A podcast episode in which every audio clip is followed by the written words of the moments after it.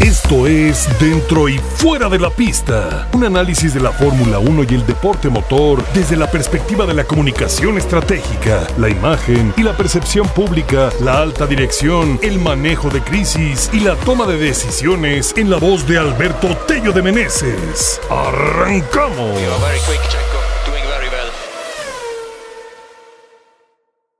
Queridos amigos, ¿cómo están? ¡Qué gusto saludarlos!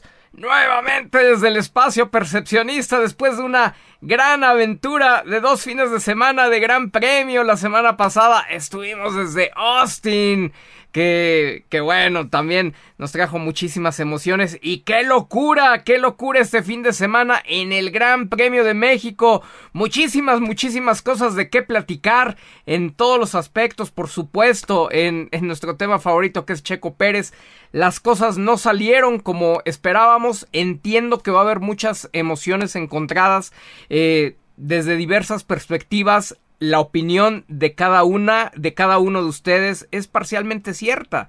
Cada uno parcialmente tiene, tiene su razón y, y lo ve, lo percibe desde, desde su propia realidad, ¿no? No es aquí que, que, pueda haber un consenso en lo que fue bueno o lo que fue malo y ya lo iremos desmenuzando como un espacio de aprendizaje, como un espacio de responsabilidad social desde, desde el ámbito profesional en el que nos desarrollamos un servidor y los consultores de percepción pública en lo que es alta dirección, toma de decisiones, negocio, imagen y percepción pública. Eh, deja mucho, deja mucho aprendizaje también para, para nosotros si nos damos la oportunidad, por supuesto, de abrirnos. Si solamente venimos a, imponer eh, nuestro pensamiento, realmente no va a funcionar y honestamente no es el espacio adecuado. Entonces, inclusive eh, podemos señalar, ¿no? Eh, desde una perspectiva muy válida, donde se podría decir que Checo Pérez el día de hoy en carrera se precipita y podríamos irnos a, frases, ¿no? Tan, tan populares como la de una carrera no se gana en, en la primera curva eh, digo, también podríamos irnos a, la decena, ¿no? De cuando ves el espacio tienes que ir por él, si no, no eres, no eres un piloto, ¿no? Cada quien a criterio propio eh, puede llegar a una conclusión, pero lo que se debe de tomar en cuenta es que opinar en retrospectiva con base en el resultado, caer en el resultadismo per se, no te hace un gran analista. No vas a ser un buen analista si tu decisión la basas diciendo es que no debió de hacerlo. ¿Por qué? Porque ya sabes que no le funcionó.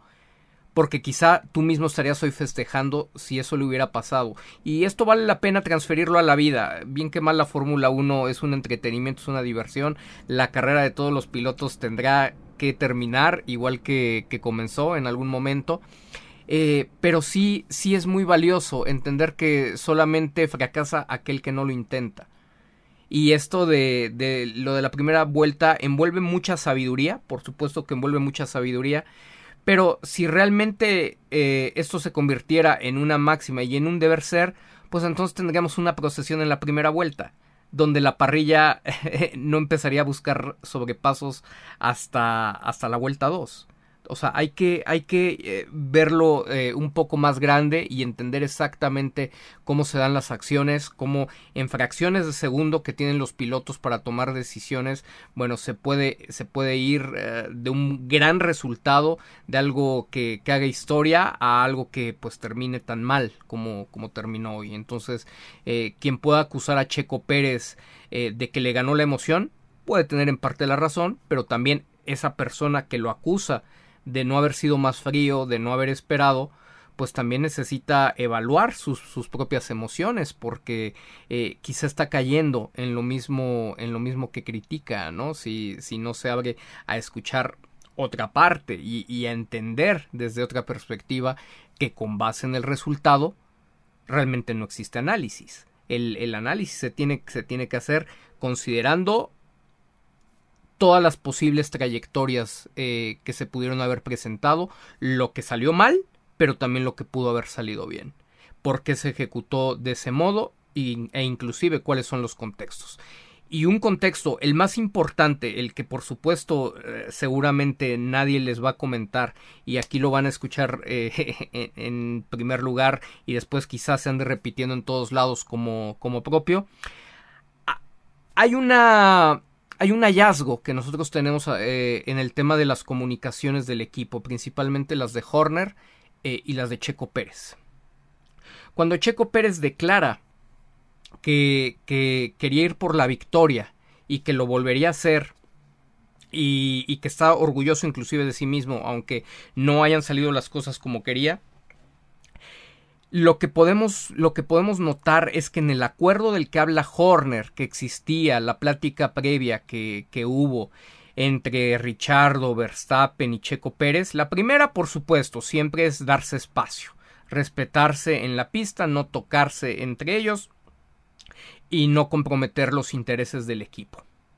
Esa es la primera. Pero la segunda, y en esta no está Richardo implícito, solamente está Max Verstappen y Checo Pérez.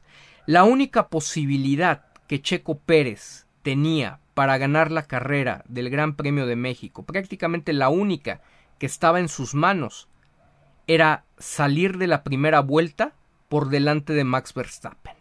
Fuera en el liderato o no, pero por delante de Max Verstappen. Y nos atrevemos eh, eh, a, sustentar eh, la hipótesis con base en todo ese análisis de la, de la comunicación, eh, leyendo entre las líneas, obviamente a nivel profesional del manejo de medios, que, que, realmente Checo no tenía otra opción. No lo va a declarar de esa manera, difícilmente van a revelar la, la, conversación interna ah, que tuvieron. Pero eh, estoy, estoy convencido y estamos convencidos en el equipo de que el acuerdo era ese quien salga por delante de los dos Red Bull en la, en la primera curva, o sea, va a tener el, el, apoyo como el piloto que va liderando para el equipo durante el Gran Premio. Y sabemos perfectamente que Checo Pérez no puede, no, es, no le permiten pelear por posición con Max Verstappen, cosa que sí es diferente cuando se da al revés. Inclusive, aunque a Max no se lo permitieran, él de todos modos lo va a ir a buscar. Entonces Checo Pérez sabía perfectamente que tenía que terminar, no esa primera curva, tenía que terminar la primera vuelta por delante de Max y, y la única oportunidad o la mejor oportunidad era en la arrancada. Y él lo dijo, el podio no me era no me era suficiente, yo quería la victoria. Y sé que muchos están diciendo, pero es que en el contexto y es que lo van a correr. Bueno, es que la mayor parte de la afición está dando por hecho todos los rumores que se están dando. Francamente, eh, yo mismo me, he separado a veces un poco de las redes sociales o, un poco ya del cansancio de estar recibiendo hate innecesario eh, por hacer un análisis de cosas que ya comentamos desde hace dos o tres años. A ver, el que haya miles de rumores no significa que esas cosas están sucediendo. Necesitamos ver de dónde vienen, cuáles son los intereses que se mueven y francamente lo que tiene mayor sustento cuando uno lo ve de fondo es que Checo Pérez no solamente va a cumplir su contrato en 2024, sino que eh, es altamente probable que ya tiene negociada por lo menos una extensión a 2025 de que no va a ser su último contrato en Fórmula 1, eso es un hecho, de que inclusive eh, sale gente a declarar, como el director de, Alfa Romeo, ¿no? Que por supuesto que un piloto top como Checo siempre es deseado y, lo quisiera para su equipo, tampoco significa que se va a ir. En realidad se compra muy barato todos los rumores que, que les vende la prensa, y pues obviamente la mayoría vienen de Europa, ¿no? Donde cada uno tiene su agenda, donde cada uno tiene los suyos y pues se refuerza con la amplificación de los medios locales, de medios mexicanos, de medios latinoamericanos, que pues propiamente nunca han querido tomar un, un lugar y, no es porque exista discriminación, simplemente tampoco han tenido la personalidad de ser un contrapeso eh, eh, pues en el contexto de la Fórmula 1. ¿no? Entonces, en lo personal me tiene muy sin cuidado lo que va a ser el, futuro de, Checo Pérez en el tema de Red Bull y si no va a correr en 2024 me parece que es bastante irrelevante. Eh, que, pudiera darse algo, bueno, pues, siempre, siempre es la posibilidad. Ahora sí que nada, nada es oficial hasta, hasta que sucede, ¿no?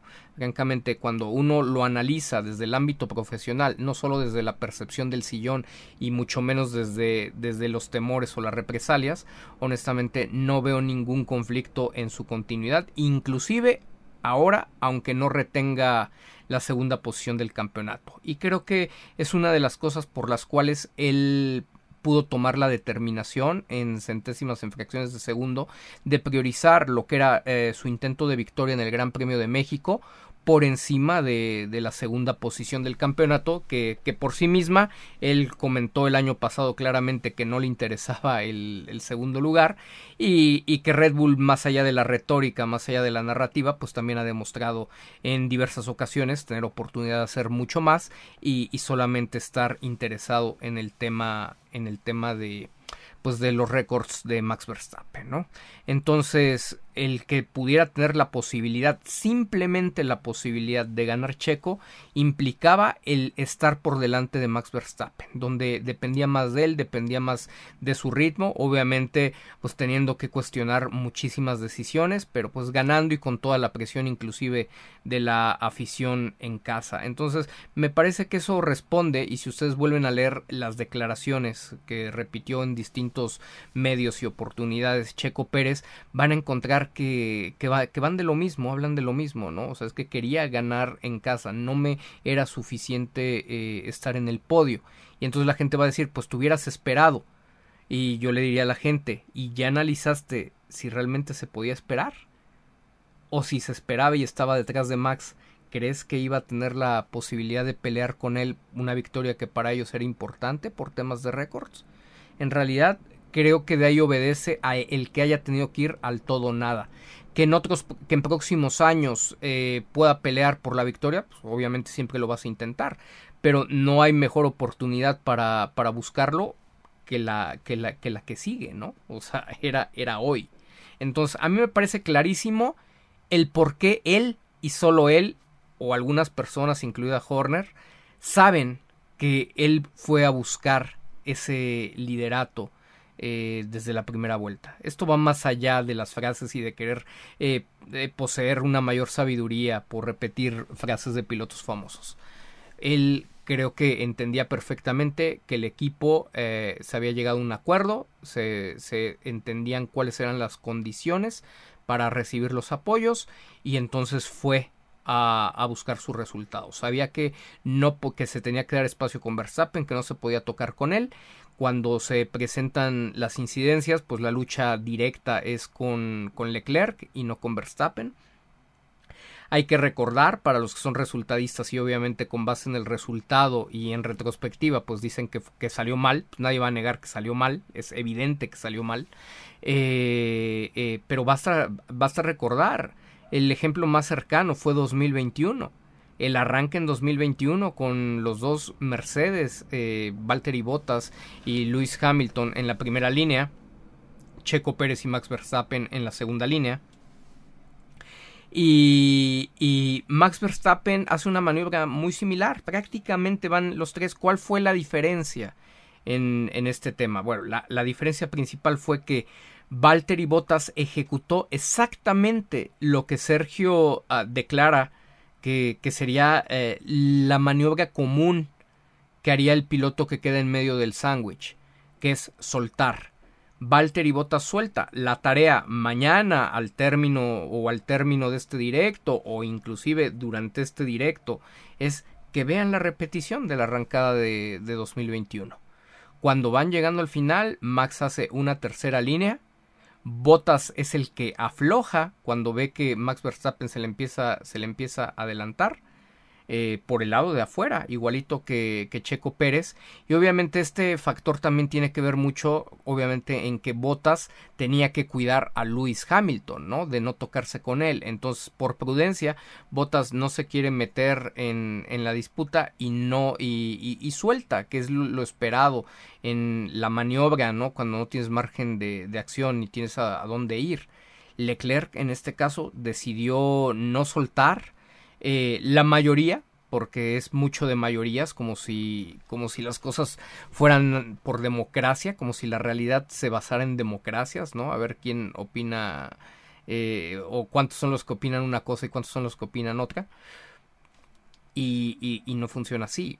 Condescendientemente, y al menos yo me identifico y cada quien se vale que se identifique con la que quiera, eh, con uno me identifico con una de las opiniones de los principales detractores de, Checo Pérez, que es eh, Mark Blundell. Eh, y lo que comenta, curiosamente, es que Checo pues ya había ganado la línea, ya tenía la línea para, para dar la, la, curva. El problema es que Leclerc no tenía dónde ir porque pues tampoco eh, Verstappen le estaba dando más espacio, ¿no? Hacia, hacia afuera. Entonces se necesita de tres competidores muy limpios para para que se esta situación e implícitamente Max es el que termina empujando a Leclerc eh, para apretujarlo en el sándwich y hacerse su propio espacio en el, en el radio de giro. Y entonces Leclerc no afloja y termina llevándose a Checo cuando él ya había ganado su línea, ya le había puesto el auto por delante y, se lo lleva. Accidente de carrera lo declara Mark Blundell a pesar de que todo mundo resultadista, pues obviamente dice que fue una maniobra, eh, pues nuevamente muy, muy eh, optimista de parte de Checo. Otra, otra situación es que eh, evidentemente, ¿no? Si fuera, si es cuestión de resultadismos y, si el resultado hubiera, como no lo fue, si el resultado hubiera sido positivo, como le fue a Max Verstappen en 2021, si, si Leclerc hubiera soltado y entonces Checo hubiera hecho esa curva y hubiera salido por delante para la otra, Checo Pérez hubiera terminado esa primera vuelta de líder. Se hubiera caído el autódromo y la emoción en todo el mundo hubiera sido extrema por estar viendo un carrerón y, un, y probablemente, probablemente la mejor arrancada de la, de la temporada en términos generales, en términos de todos los pilotos. La arrancada que hizo Sergio eh, fue espectacular cuando la arrancada de Max fue buenísima.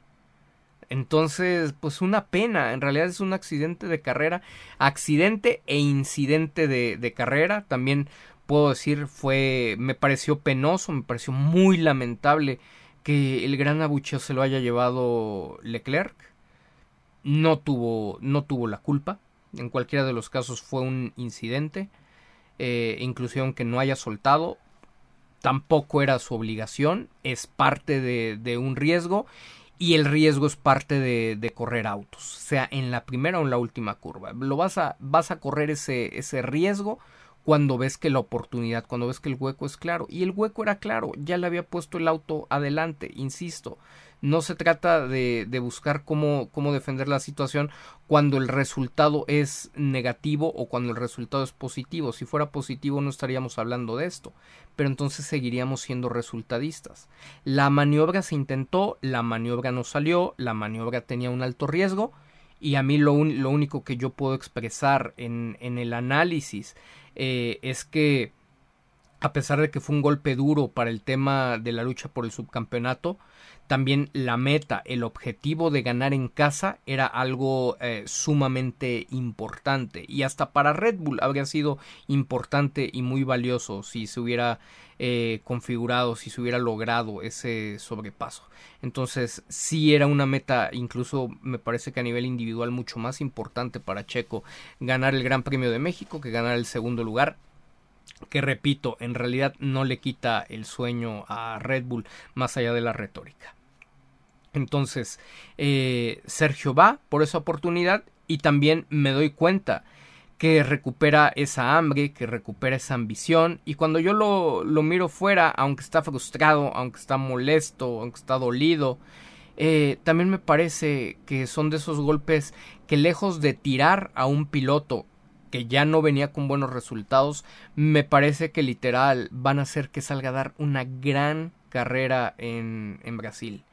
Y lamentablemente, porque eso es un, una cosa tan absurda y, nefasta, por otro lado, que su equipo de ingenieros apenas se haya dado cuenta hasta antes de, de, Austin o junto con ellos, después de trabajar tres días consecutivos, eh, hayan encontrado que tenían que deshacer todo lo que supuestamente habían aprendido e, y empezar de cero a trazar una nueva ruta de, de configuración pues es penoso. O sea, eso no pasa con Max Verstappen. Sus ingenieros eh, lo, lo, conocen así, lo conocen sin que él se suba al auto y son capaces de entregarle la mejor de las configuraciones. Lo cual pone en duda, inclusive, que, sola, que, que el auto realmente esté jugando gran parte. Eh, pues de, de, la problemática por un desarrollo y por un estilo de, de, conducción. Me parece que cada vez cobra más peso el tema de la inexperiencia del garage de, de Checo Pérez. Si lo vemos eh, el día de hoy, entendiendo que es el mismo auto y que supuestamente el mismo auto, al ser de características de Verstappen, pues obviamente perjudica a Checo, me parece que eh, gran parte de la afectación que, que veníamos viendo pues en realidad estaba un 20-25% basada en el auto y prácticamente un 75% basada en el tema de ingeniería. Los ingenieros que no han sido capaces de volver ese auto competitivo y de repente hasta ahora, cuando ya faltan unas cuantas carreras, pues parece eh, resetearon todo, tuvieron que empezar de cero, lo que se debió de haber hecho prácticamente desde Miami y, y tener a un auto competitivo, tener a un Sergio Pérez eh, contento, cómodo y, con la capacidad de ser competitivo, tener un buen rendimiento. Obviamente este, esta combinación de no tener un equipo capaz de solventar las necesidades de configuración que te está pidiendo tu piloto, en el caso de Checo Pérez, pues ha ido mermando en la confianza para, para los simplistas, para los reduccionistas que dicen, y también es culpa de los ingenieros que Checo Pérez haya dado la vuelta así en la curva 1, o se haya estampado en Mónaco, o haya, se haya salido en España, o haya chocado este con Albon, etcétera, etcétera, etcétera, pues lo que vas perdiendo es confianza si no estás cómodo y no tienes, no tienes seguridad en, en, el auto, vas perdiendo la confianza, se va mermando. Eso es parte de, y, y, no es que sea acumulativo por los 12 años de experiencia. En realidad ha vivido uno de sus momentos más bajos de confianza y de la mano de resultados, pero pues con un auto que de todos modos no da.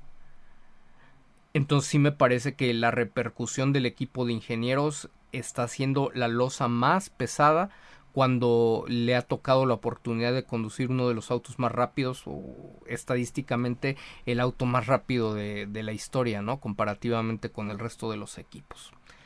Asignatura ahí pendiente, ellos serán los que tomen la determinación, es una cuestión técnica que a nivel lectura de alta dirección a nosotros nos, nos parece eh, que, que, debería de ser el hilo a jalar y el hilo a seguir si la alta dirección de Red Bull verdaderamente estuviera interesada en apoyar a Checo. Sabemos que eso no está sucediendo realmente a profundidad más allá del discurso y pues realmente sería eh, uno de los objetivos principales que debería de seguir Sergio, aunque pues ya prácticamente nos dijo que, que está a gusto porque tiene bonita letra, ¿no?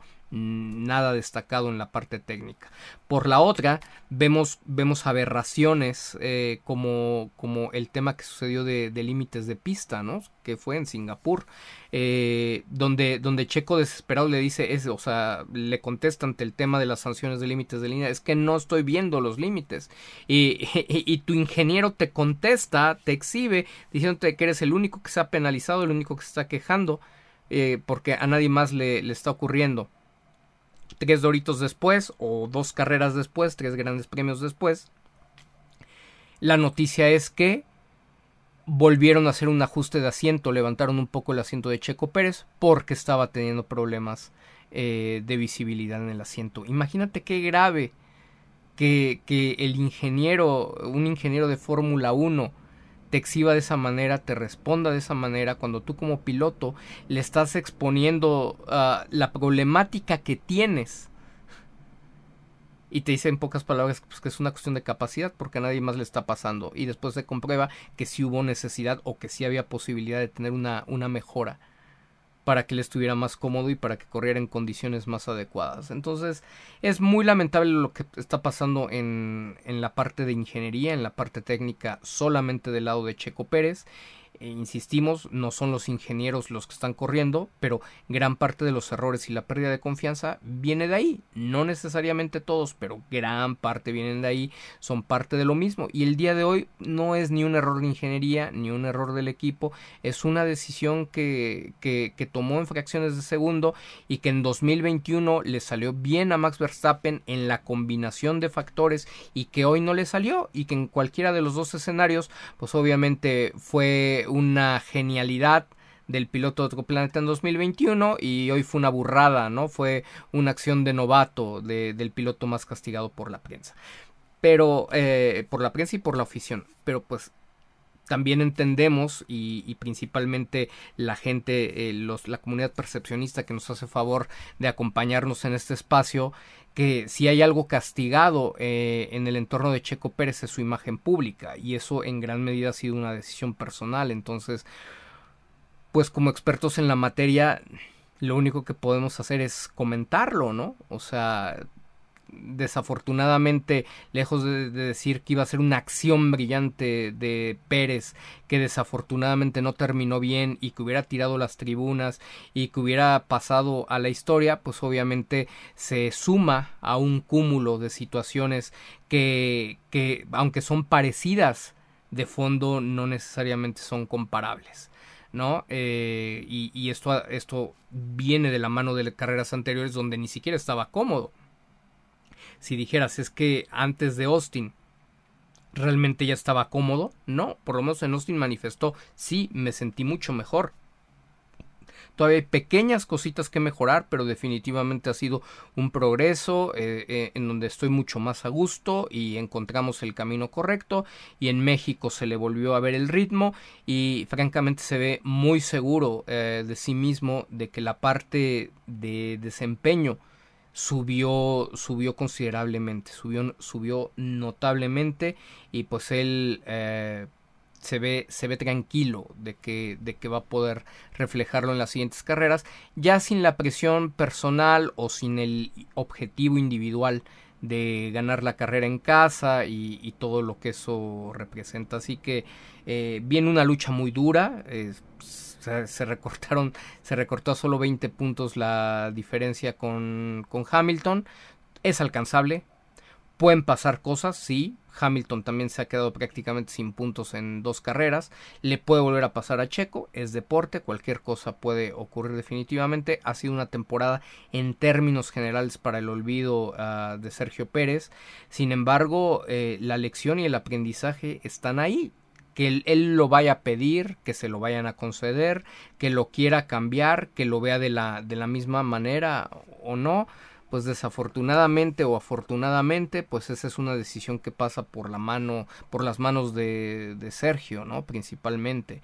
Sería muy, muy saludable, aunque hubiera una buena relación, aunque él eh, sienta que que se estaría debilitando su credibilidad al parecer que está responsabilizando al ingeniero. Sería muy saludable que pidiera a otro ingeniero, que tuviera el carácter y, le diera y diera las gracias a Hugh pero solicitara un ingeniero de mayor experiencia. Si se lo quieren dar o no, pues eso, eso ya es otra cosa. Pero por lo menos yo creo que sí se debería ser un tema que no solamente haga en la interna, que a lo mejor ya lo ha hecho, sino que sutilmente lo haga en público inmediatamente que termine la, la, temporada, ¿no? Por lo menos para que no haya este rompimiento mientras están en, pues en labores, ¿no? Con el ingeniero. Indispensable, indispensable si Sergio quiere, quiere aspirar a algo más en 2024. Insistimos, lo sabemos, mucho depende de lo que Red Bull quiera, ¿no? Hasta ahí es donde va a llegar. Si Red Bull quiere, puede ser el primero en que le haga el cambio de ingeniero sin necesidad de, que lo soliciten. Pero pues el tema de que Red Bull quiera por encima de los intereses que tiene con el proyecto Verstappen es muy muy complicado. Aquí el punto del por qué se pierde hoy la carrera en la primera vuelta repito nos parece a nosotros en la lectura implícita muy muy claro que, que va de la mano con la única posibilidad que tenías de, de competir por la victoria era estar por delante de Max en la primera vuelta.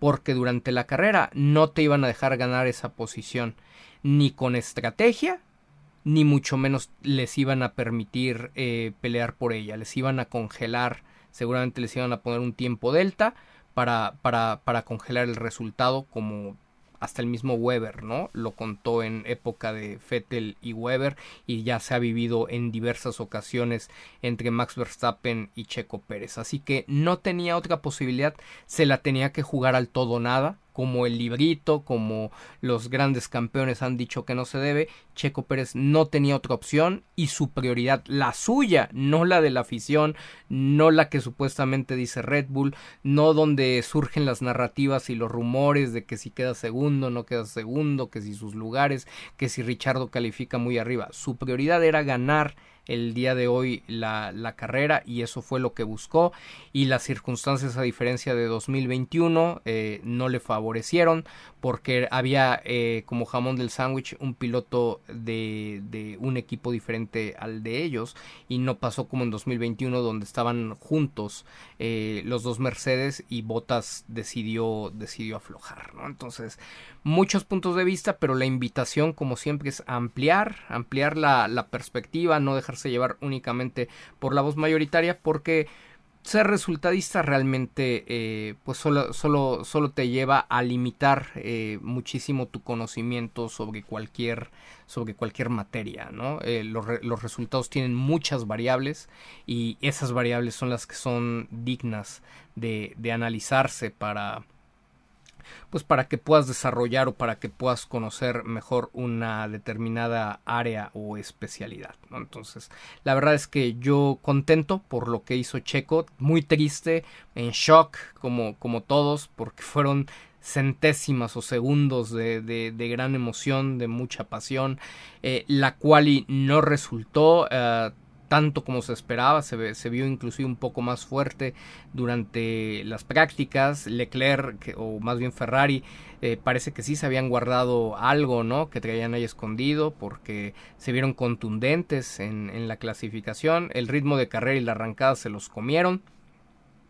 Eh, los dos Red Bull arrancaron de maravilla, ¿no? O sea, la mejor arrancada, insisto, fue, terminó siendo la, de, la del propio Checo Pérez, algo que con lo que había batallado Red Bull a lo largo del campeonato, no solo con Checo, ¿eh? eh también con, con Verstappen en muchas ocasiones.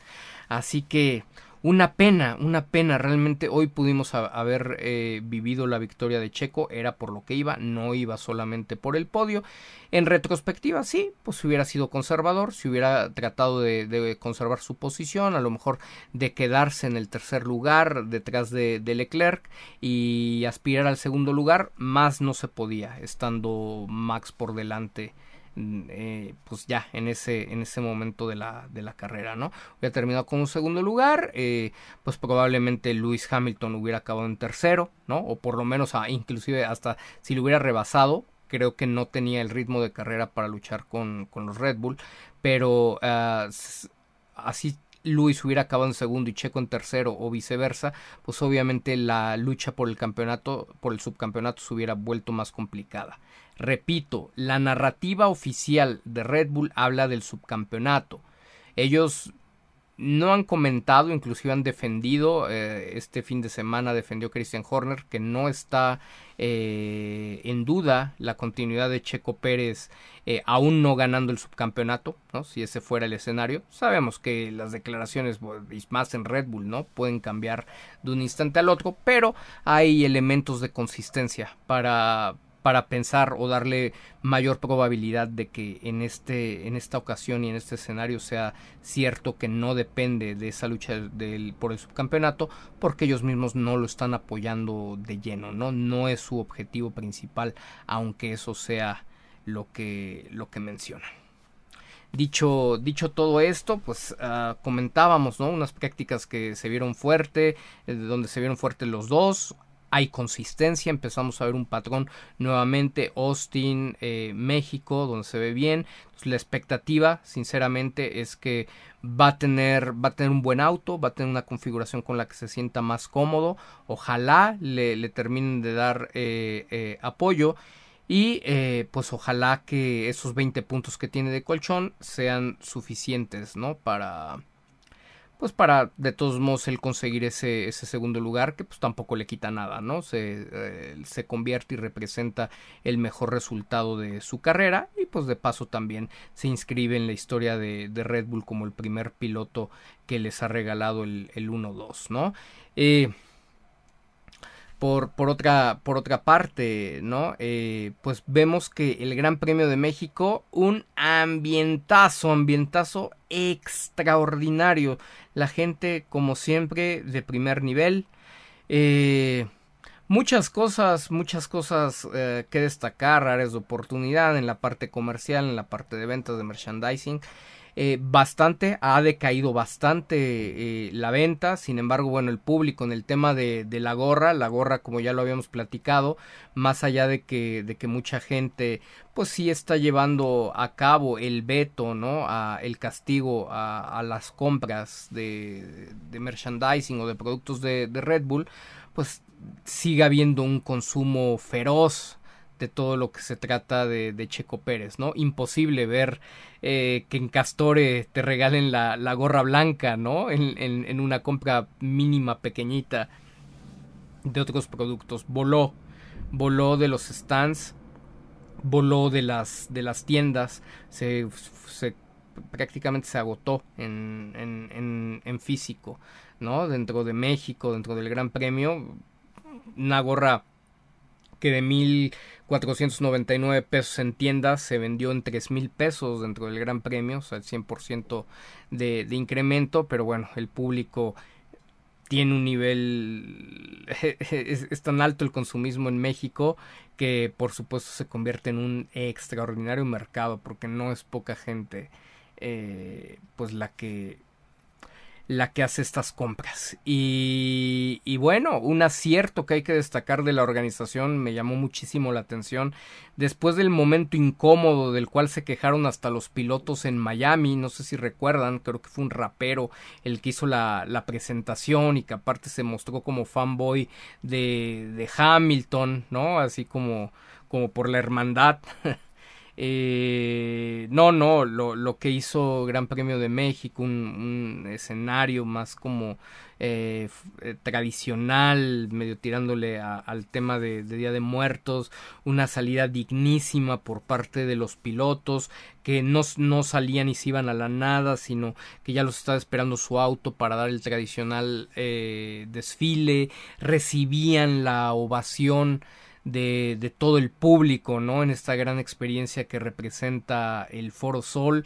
Entonces fue fue bellísimo, fue, me, me, pareció un gran, gran acierto y, y bueno, lo, lo, voy a decir muy, muy coloquialmente, ¿no? Periodicazo en el hocico a, a Miami, ¿no? Eh, tratando de, de innovar o inventar cosas que pues totalmente están fuera de, del feeling, del mood de la Fórmula 1. Lo que hizo hoy México, por supuesto, no es común en la Fórmula 1, pero, pero atiende eh, eh, y es cálido y, y, resalta tanto a pilotos, a la categoría, al país. Fue un todos ganan en la forma en que lo hicieron. Entonces, más allá de la muy mala organización y, cosas bien cuestionables eh, que, se hacen en la organización del México GP, ese fue el acierto del fin de semana por parte de ellos, desde la perspectiva, desde la óptica profesional eh, en esos temas.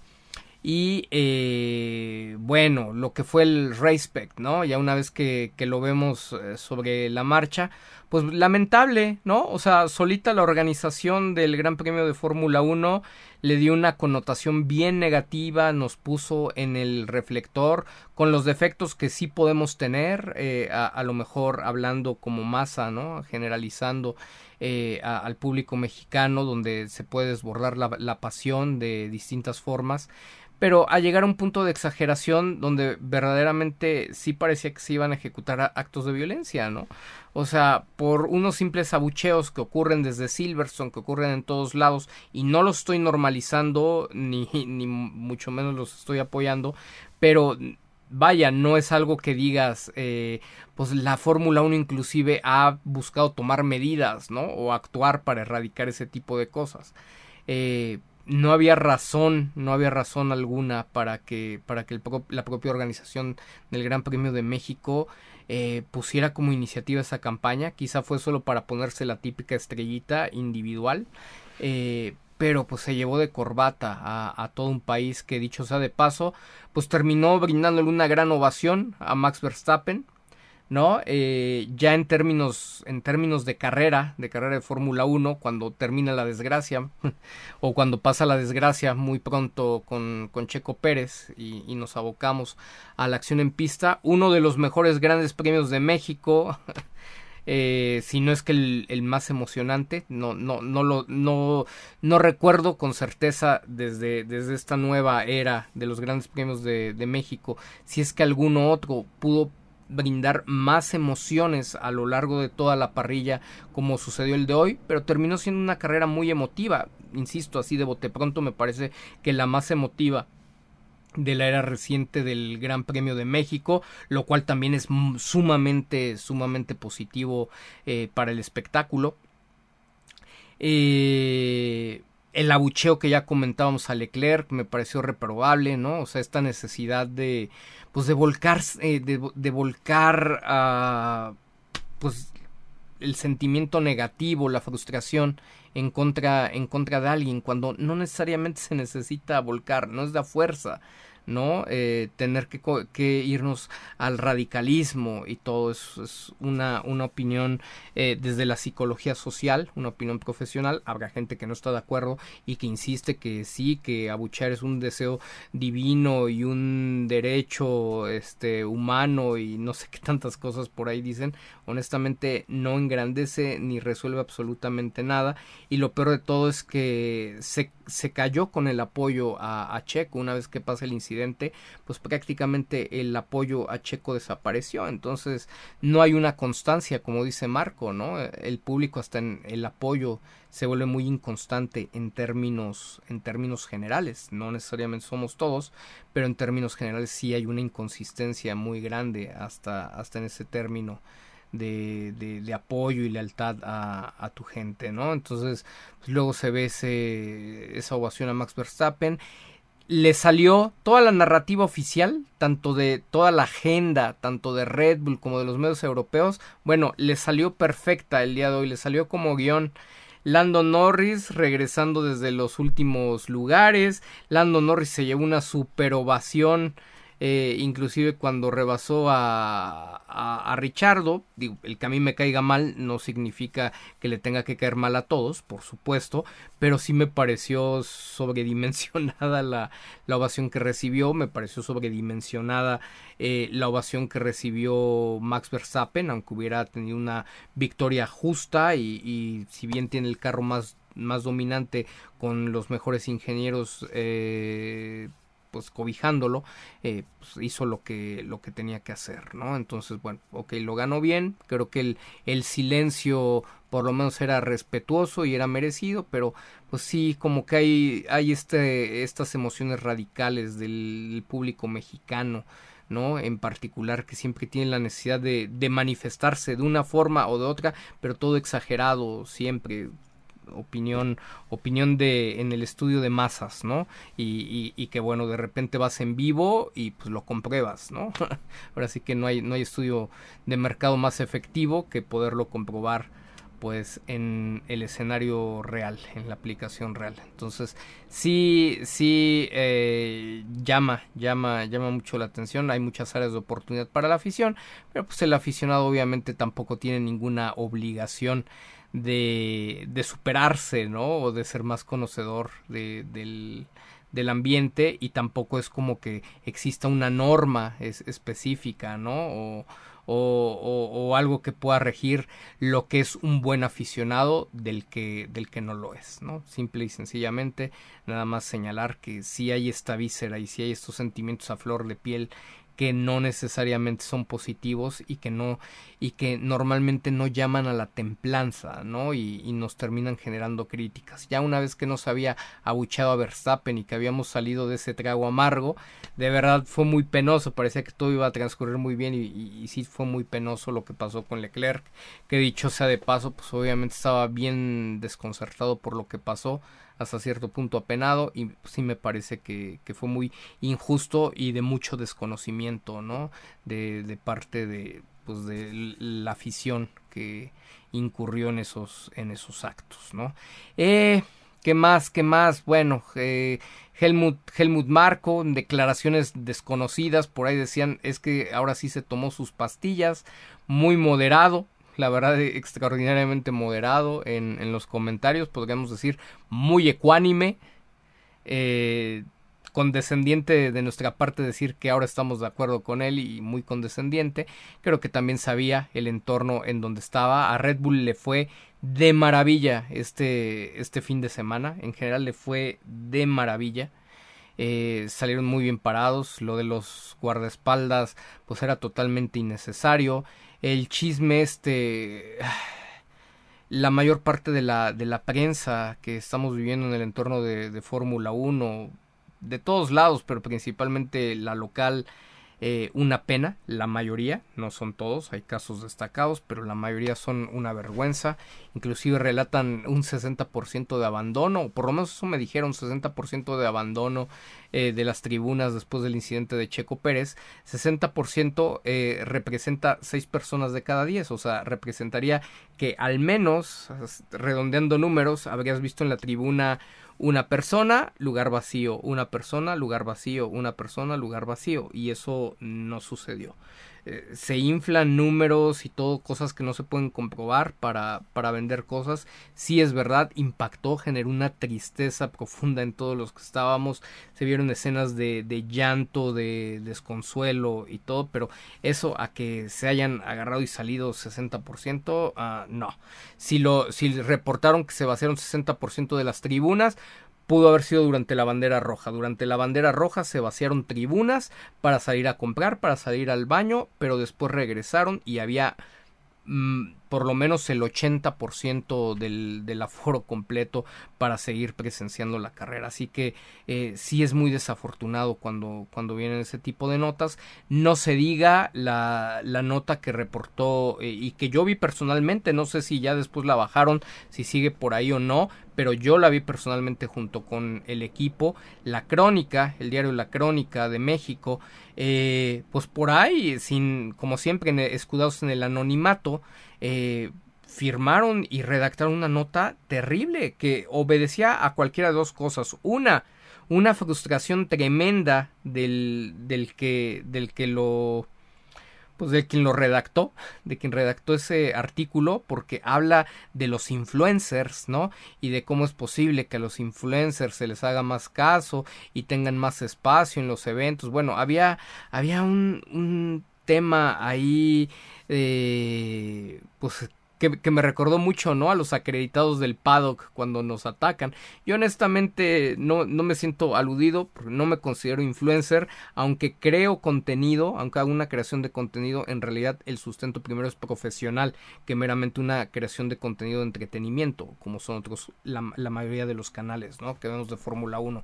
Entonces, como que tenemos eh, dos bandos y una, una islita o un satélite por ahí en medio, ¿no? El bando de los digamos, periodistas o los expertos, tenemos el bando de los creadores de contenido y tenemos por ahí a un profesional de una materia eh, ligada afín a la Fórmula 1, como es un servidor y los consultores de percepción pública, que no nos consideramos de lleno pues ni en un bando ni en el otro, ¿no? Aunque hacemos bastante trabajo periodístico y aunque a la vez hacemos creación de contenido, en realidad nuestro enfoque tiene una especialidad, ¿no? Este pues muy muy clara y, con un diferenciador también también muy conocido. Entonces eh, bueno pues estos lo firman tirándole a los influencers y luego empiezan a hablar no como por un lado nos, nos, nos genera una hipótesis de que es para tratar de desacreditar todo el tema de los influencers y, y quizá el efecto negativo que puedan tener diciendo que se estaban organizando para cerrar las calles, para cerrarle el paso a Verstappen, eh, de sus eventos, ¿no? O sea, como actos vandálicos y poniendo en riesgo la integridad física del, del, neerlandés, que si bien por ahí alguien lo pudo haber dicho, tampoco es algo que pueda dudar, no era algo ni siquiera eh, pues al nivel de ser reportado. Pero esto empezó en México. Entonces había una había la motivación venía no me queda ninguna duda, solamente dos partes. O era motivación personal, ardor de, de, quien lo estaba escribiendo por no, por no tener un espacio, por no tener el protagonismo y por no tener satisfecho su ego, o sobre amarillo desde, desde eh, Países Bajos, nuevamente para el golpeteo político, porque los primeros medios en retomarlo, casualmente, fueron de origen neerlandés. Y de ahí se fue hacia todos lados. Cuando la crónica pues, digo, si descalificaron a Forbes cuando, eh, eh, cuando salió el peritaje técnico, imagínate la crónica hablando, hablando de Fórmula 1, ¿no? o sea, Forbes por lo menos sí se relaciona en temas que van de la mano con negocio, contratos, etcétera, y, y es una fuente confiable, que solamente descalificaron cuando se trató de nosotros. Pero, pues en este caso la crónica, pues no es un periódico que, que per se se distinga, ¿no? Este, por su, por su labor dentro del deporte motor. Entonces, sí, sí hubo ahí un manejo muy raro y nos damos cuenta nuevamente, ¿no? De, la crisis periodística, de los intereses y hasta de la posible corrupción que, que existe. Fue muy penoso porque, pues, esa, esa nota salió, salió desde México y, les repito, ¿no? O fue una motivación personal por el ego, por el ardor de, de quien la haya publicado, del anónimo que la publicó, y, y, que suele ser pues el director del área, ¿no? Porque si no, no hubieran tenido la autorización de, de hacerla, y que también casualmente, ¿no? Siendo un periódico de, de poco seguimiento para, para el contenido de Fórmula 1, inmediatamente se retomó por GP Block, que, que, tiene su origen en Países Bajos, y de ahí se, se difundió y luego se retomó en Gran Bretaña, etcétera, ¿no? O sea, ya, ya venía con el respaldo de lo que supuestamente se estaba haciendo en México y en México no estaba ocurriendo eso. Así que wow, estamos pero pero mal, mal, mal, mal y la corrupción, los intereses individuales no no son no, no, permiten no permiten que el país avance no y que la región avance. Entonces pues qué más podemos decir habrá muchas otras cosas habrá muchas otras preguntas seguramente que iremos respondiendo. La verdad es que eh, sí considero que ha sido una hazaña el poder estar haciendo este directo. Ya ya estamos tostaditos ya este de repente me, me confunden con primo de, de, mi querido tocayo Luis Hamilton. ya, ya estamos agarrando colorcito así bonito como, como él. Eh, pero sí, ha, sido un buen calor el que nos ha tocado en Austin, el que nos ha tocado en México, pero eh, se disfruta por la pasión, por el cariño que tenemos a, a la Fórmula 1, por supuesto en esta época en donde está Checo Pérez como representante, eh, pues tiene un sabor especial. Eh, hoy no se dieron las cosas. Yo repito, lo que me tiene muy contento es que hoy se murió de algo. Y si de algo nos hemos quejado, es que no se muere de nada.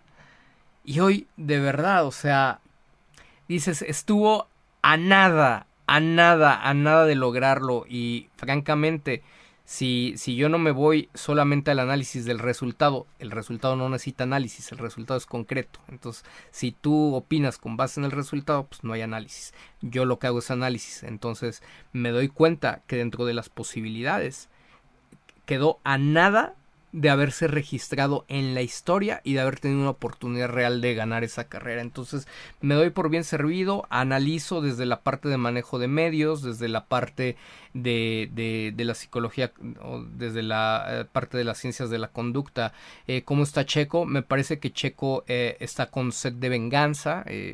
Profesional de venganza deportiva y considero que va a salir muy bien a Brasil eh, veo que el, que el auto uh, como haya sido, parece que sí va a tener un buen cierre de, de temporada.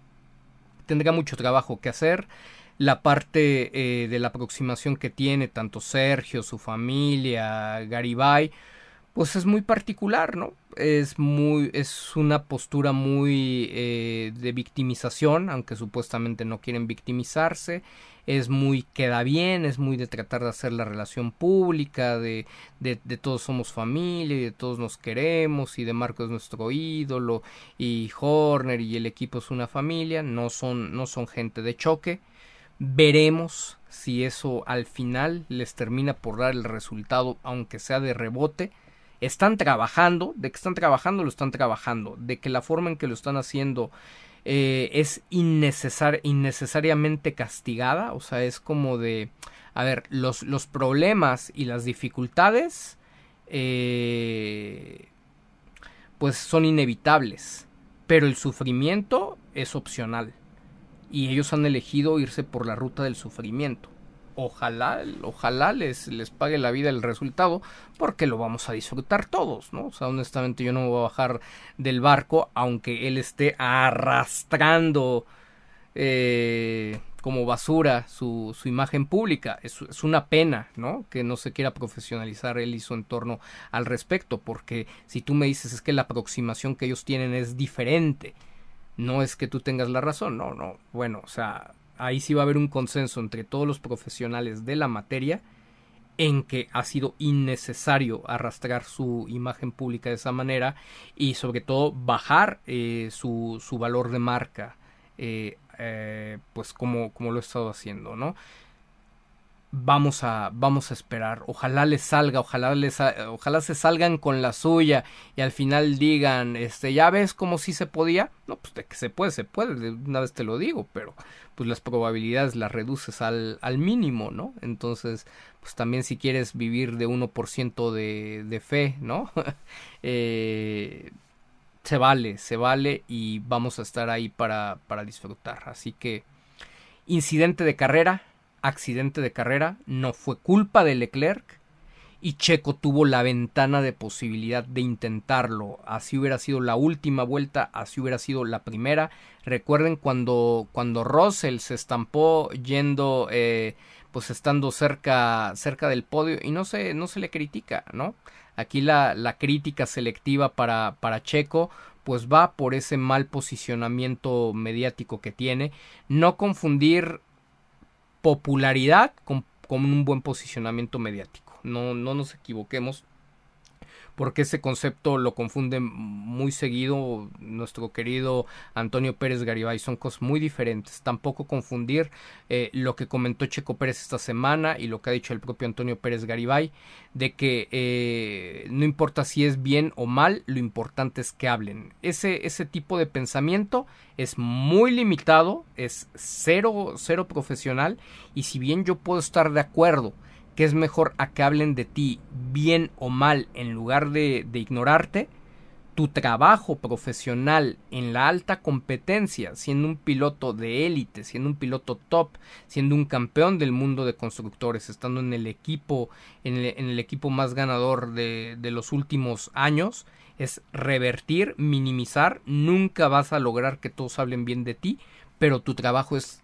cambiar, cambiar la narrativa y tratar de, de, hacer que la agenda o que el imaginario colectivo se exprese con los mejores conceptos, como sucede con Leclerc, como sucede con Lando, como sucede con Russell, como sucede con el 90% de, de, de la parrilla vigente de la Fórmula 1. Entonces el hecho de que estés en el lugar que has logrado y que se hable tan mal de ti y que lejos de estar buscando los límites o de que se hable de lo heroica y, de lo técnicamente magistral de tu, de tu arrancada siempre te estén golpeando, pues habla de, de, que hay áreas de oportunidad, hay carencias, hay soberbia, hay ignorancia, hay cosas que no se están trabajando y que al final del día, aunque se diga que se hizo todo lo que se, lo que se pudo, en realidad hay cosas que no se están haciendo porque eh, algo que, que, no van a poder decir al final de su carrera es que no supieron de que había un loco descalificado, compatriota,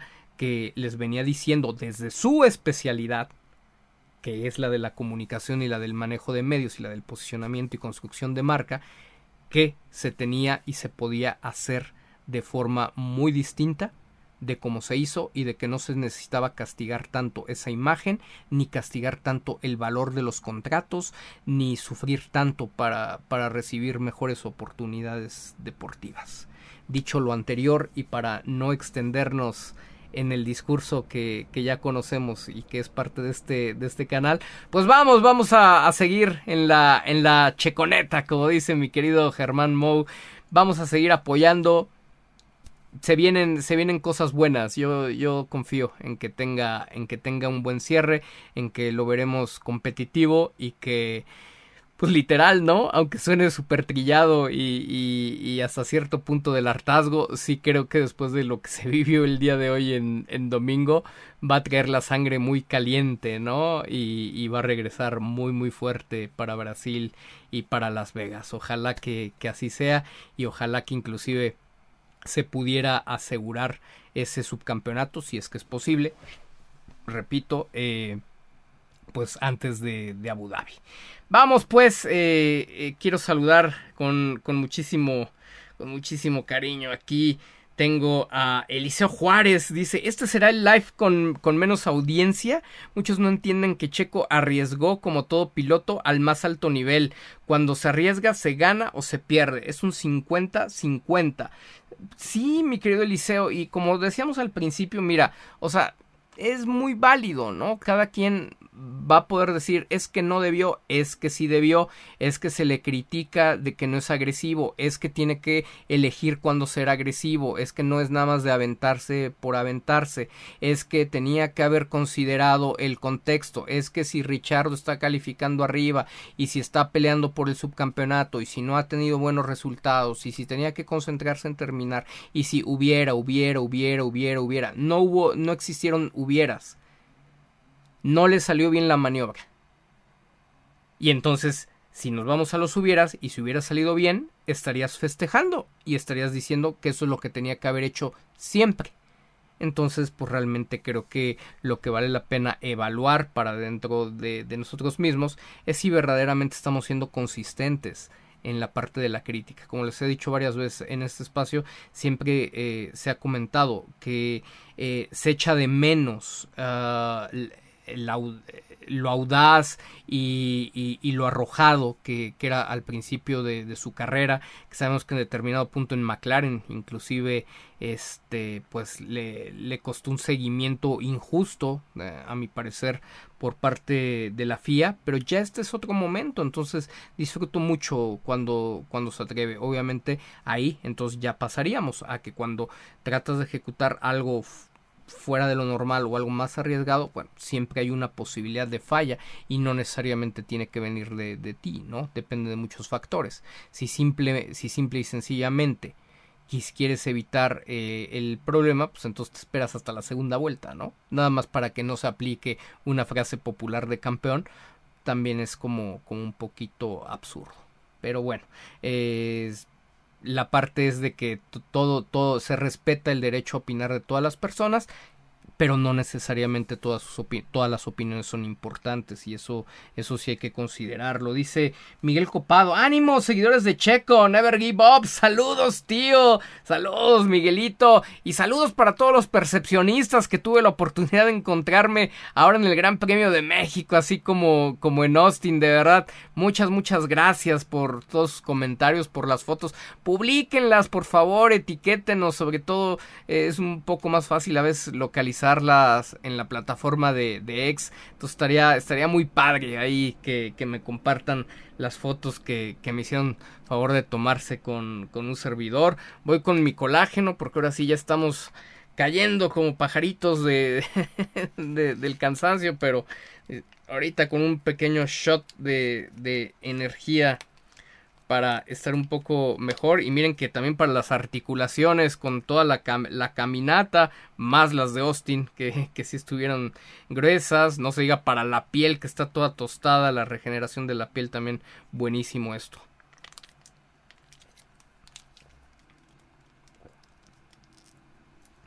Dice mi querido Nico Yugark nos dolió hasta el alma, pero me encantaría ver más largadas así de Checo. Ni hablar no salió como esperábamos. Saludos. Totalmente de, acuerdo contigo. Hizo, hizo su apuesta. Y, y yo en lo personal por congruencia estoy feliz. Me hubiera encantado que hubiera conseguido el resultado. Y bueno, todo mundo estaría, hasta los que ya están hace mucho tiempo abajo, se estarían montando en la checoneta y estarían diciendo que es un piloto top y bla bla bla bla bla le hubiera salido bien y hubiera cambiado la narrativa bien bien grueso porque pues el táctico el resultado es el mejor de los tácticos también en el tema de posicionamiento mediático dice Arturo Ledesma no se acepta usar la frustración desde la emoción para decir tonterías y bajarse de la checoneta. Saldrá adelante en Brasil con un buen lugar y mantener lo más importante, segundo lugar en el campeonato. Muy de acuerdo contigo, mi querido Arturo. Desafortunadamente sí tenemos un problema social en la psicología social, en la idiosincrasia, en eh, un problema cultural en donde somos más intolerantes a la frustración que, que, el promedio quizá. Eh, principalmente somos muy intolerantes a la humillación sentirnos humillados, lo que para cada quien represente humillación, es un tema no sencillo, pero la humillación principal viene mente viene de la crítica de los nuestros, no de terceros. Entonces a veces nos dejamos humillar por gente de la cual no nos importa tanto su opinión con tal de que la gente que está cerca de nosotros no nos critique, ¿no? Entiendas un Chacho López cuando, cuando se apega a la narrativa europea, ¿no? Con tal de no ser criticado por tener una, una opinión propia o, o que se le diga que se envuelve en la bandera. Dice, dice F1 Tweets, mi querido F1 Tweets, Horner le dio un muy buen consuelo en las cámaras de todo el mundo. Incidente de carreras, ya tendrás otras oportunidades. Qué bien que le regresaron el auto a Pérez. En ese sentido estoy muy contento. Totalmente de acuerdo F1 Tweets. Yo creo que este fin de semana, o sea, para cómo se dieron las cosas, yo no tengo nada que criticarle a Red Bull este fin de semana. Pues obviamente hay mucho, mucho hacia atrás que es criticable y, donde también eh, pues Checo definitivamente se ha convertido pues en cómplice, ¿no? De, de, de, muchas de las cosas que, que le han sucedido. Eh, no tiene nada que ver con, con la maniobra de hoy pero esta consistencia o el poder tener este carro y una configuración adecuada para ser competitivo, pues es algo que debería de tener a lo largo, a lo largo de toda la temporada, inclusive aunque vinieran actualizaciones eh, específicas para las necesidades de Max Verstappen, o sea, repito como dije al principio para los que no lo escucharon, cada vez encuentro un peso mayor eh, en, en el resultado, en el tema de rendimiento a las carencias que tiene desde el equipo técnico asignado eh, Pérez, que inclusive en el propio desarrollo del auto orientado hacia el, estilo de, de Max Verstappen. Dice Lucho, tío Tello, ¿qué opinas sobre las notas de Soy Motor donde buscan desprestigiar todo alrededor del GP de México y Sergio Pérez? Opino que cada quien trae su agenda, mi querido Lucho. Yo creo que después del fin de semana desastroso y de varios fines de semana que ya vienen siendo complicados para Fernando Alonso, que es su principal exponente y su principal interés, inclusive por encima, muy por encima de, Carlos Sainz, eh, pues necesitan tener distractores, porque si no, pues la, la, gente y el negocio se les va.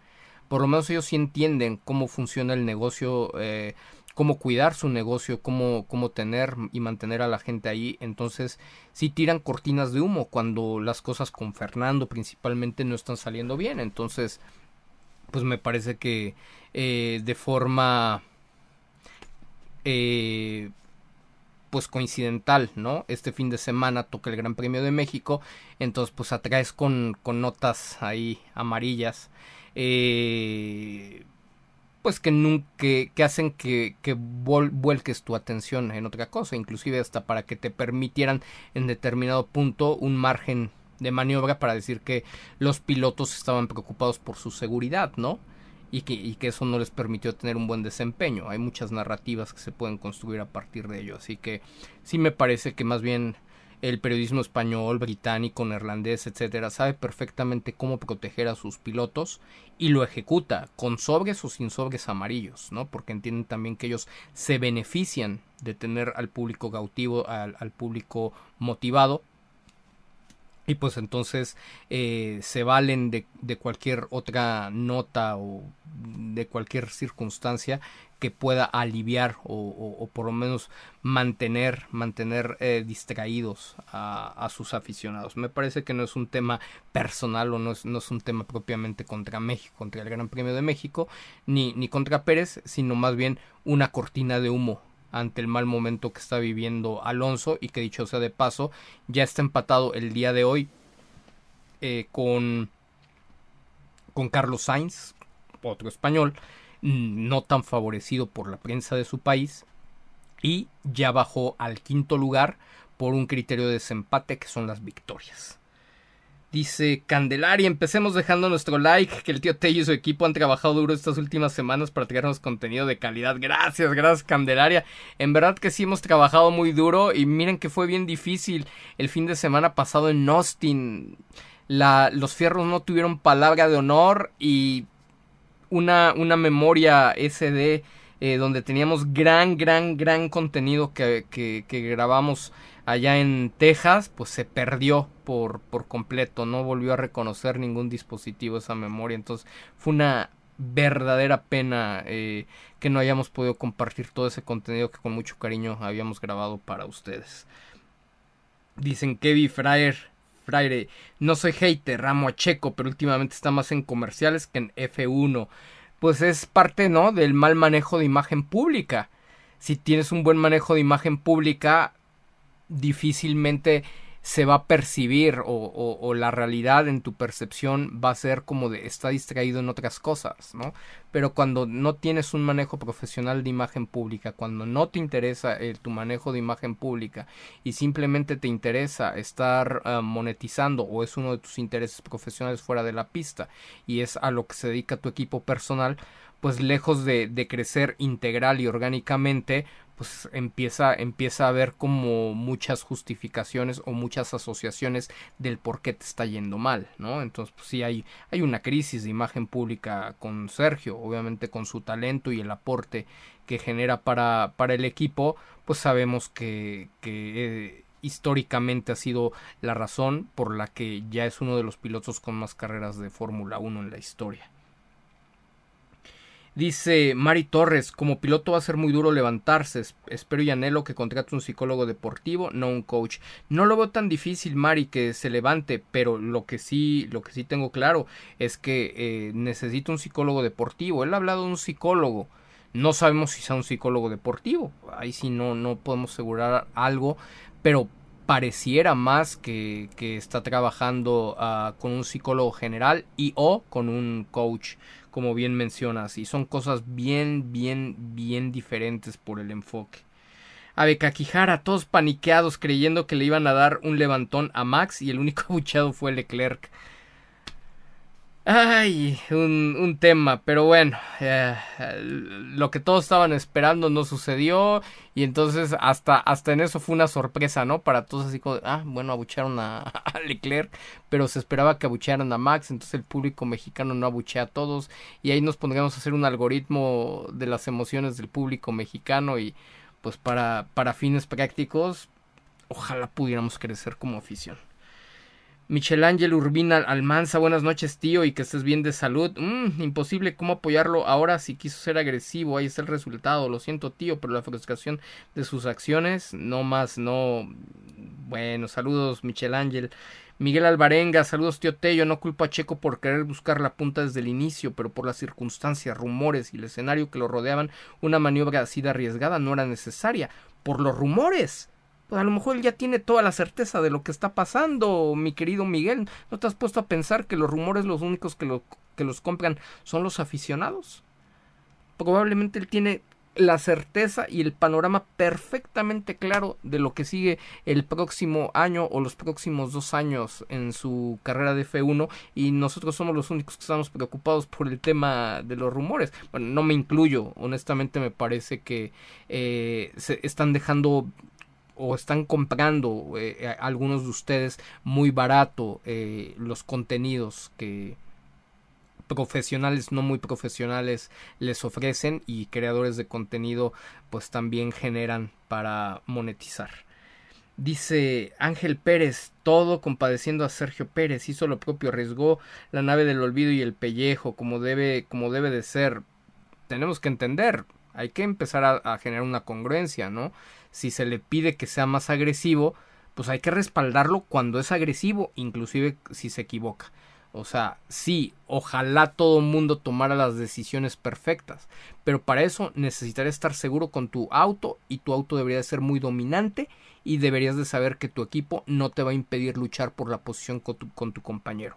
Si esas condiciones se dan, les aseguro que, Sergio no tomaría malas decisiones. Inclusive le pasa mucho a Pato en, indicar. De repente pues, sabe que fallan las estrategias del equipo, eh, eh, que hay fallas de confiabilidad y entonces sí lo vemos a, arrebatarse ¿no? en algunas decisiones. Con Checo Pérez es más extraño que, eso suceda. Y nos habla más que de su momento personal.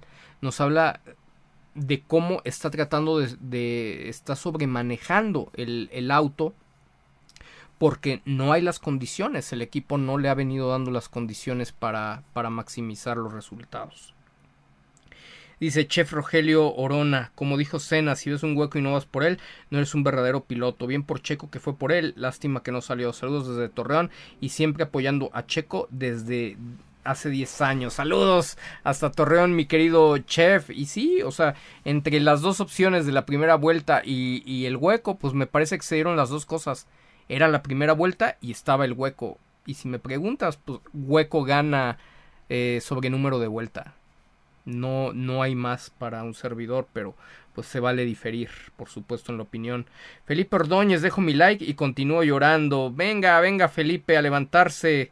Eh, Raúl David se le aplaude por atreverse a irse por el primer lugar. La duda que surge es saber si con un auto adaptado a su estilo de conducción hubiera tenido el mismo resultado probablemente el resultado hubiera sido mejor en quali, ¿no? Y tal vez eh, el estar unos lugares más adelante hubiera reducido bastante el riesgo o hubiera beneficiado el, el resultado, ¿no? Este, digo, claro que sí impacta el, el que se está adaptando, pero parece que en general este fin de semana el, el, impacto de la adaptación o de la confianza y comodidad con el auto no fue tan grande como lo hemos vivido, por lo cual no sería tan comparable la situación con otras que se vivieron hace algunas, algunas carreras.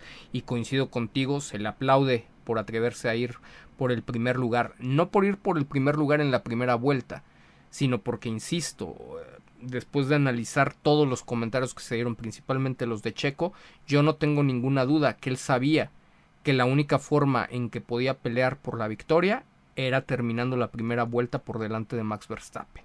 Y en este caso Max Verstappen se iba a colocar eh, por delante de, de, las Ferrari, entonces no tenía otra opción que ir por, por la punta. Así que siendo de esa manera, siendo su única opción, sabiendo que no lo iban a dejar pelear por posición con Verstappen, me parece que no tenía más opción, no importaba que fuera la, la primera vuelta, tenía que ir a buscarlo y estuvo a, par, a, nada de hacer la heroica.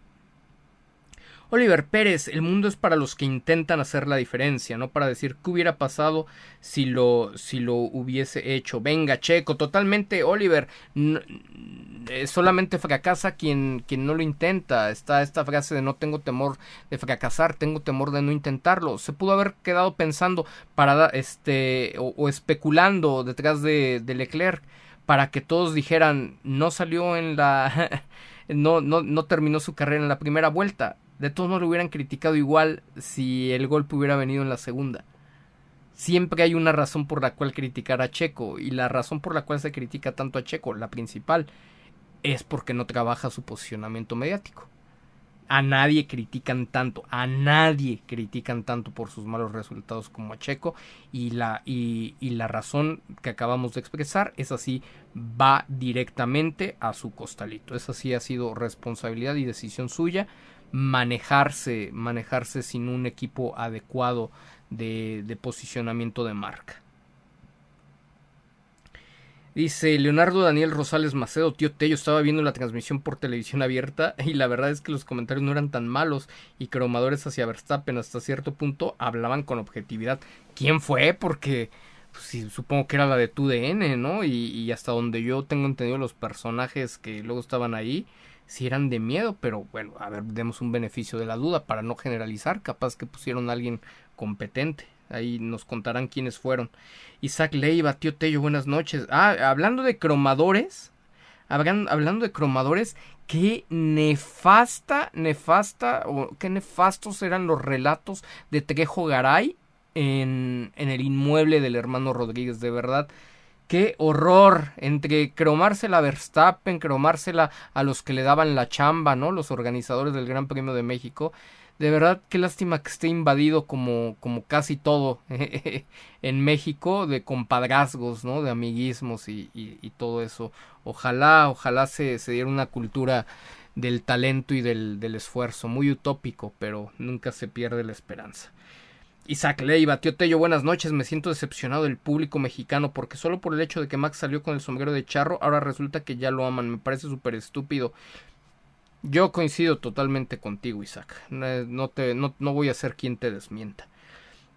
Fuerte abrazo. Fernando Molina, saludos, tío. ¿Vas a Las Vegas? Quiero ser como el tío. ¿Quién me invita a Las Vegas? Nos sumamos a Las Vegas, pero ¿quién patrocina el viaje? no, no se crean, no se crean. Eh, no, fíjate que no, no me organicé. De hecho, me decían, vas a ir a Brasil. dije, pues ya que estamos entrados en gastos, tiempos y todo, pues estaría padre, ¿no? Hacer toda la gira de, del continente americano, al menos de este, de este cierre, pero la verdad es que ya no me organicé.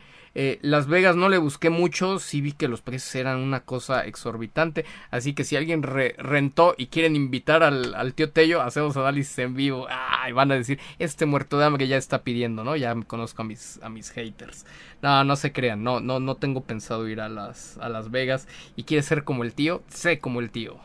Por supuesto que sí, muchas gracias querido Fer. Francia, buenas noches tío Tello y. No te pude saludar, pero al menos vi cuando salió tu foto en el social. Oigan, dicen que salí, ¿no? ¿Qué, qué fue? ¿En las pantallas? ¿Algo así? Eh, eres la segunda que me comenta el día de hoy, mi querida Francia, que, que aparecí.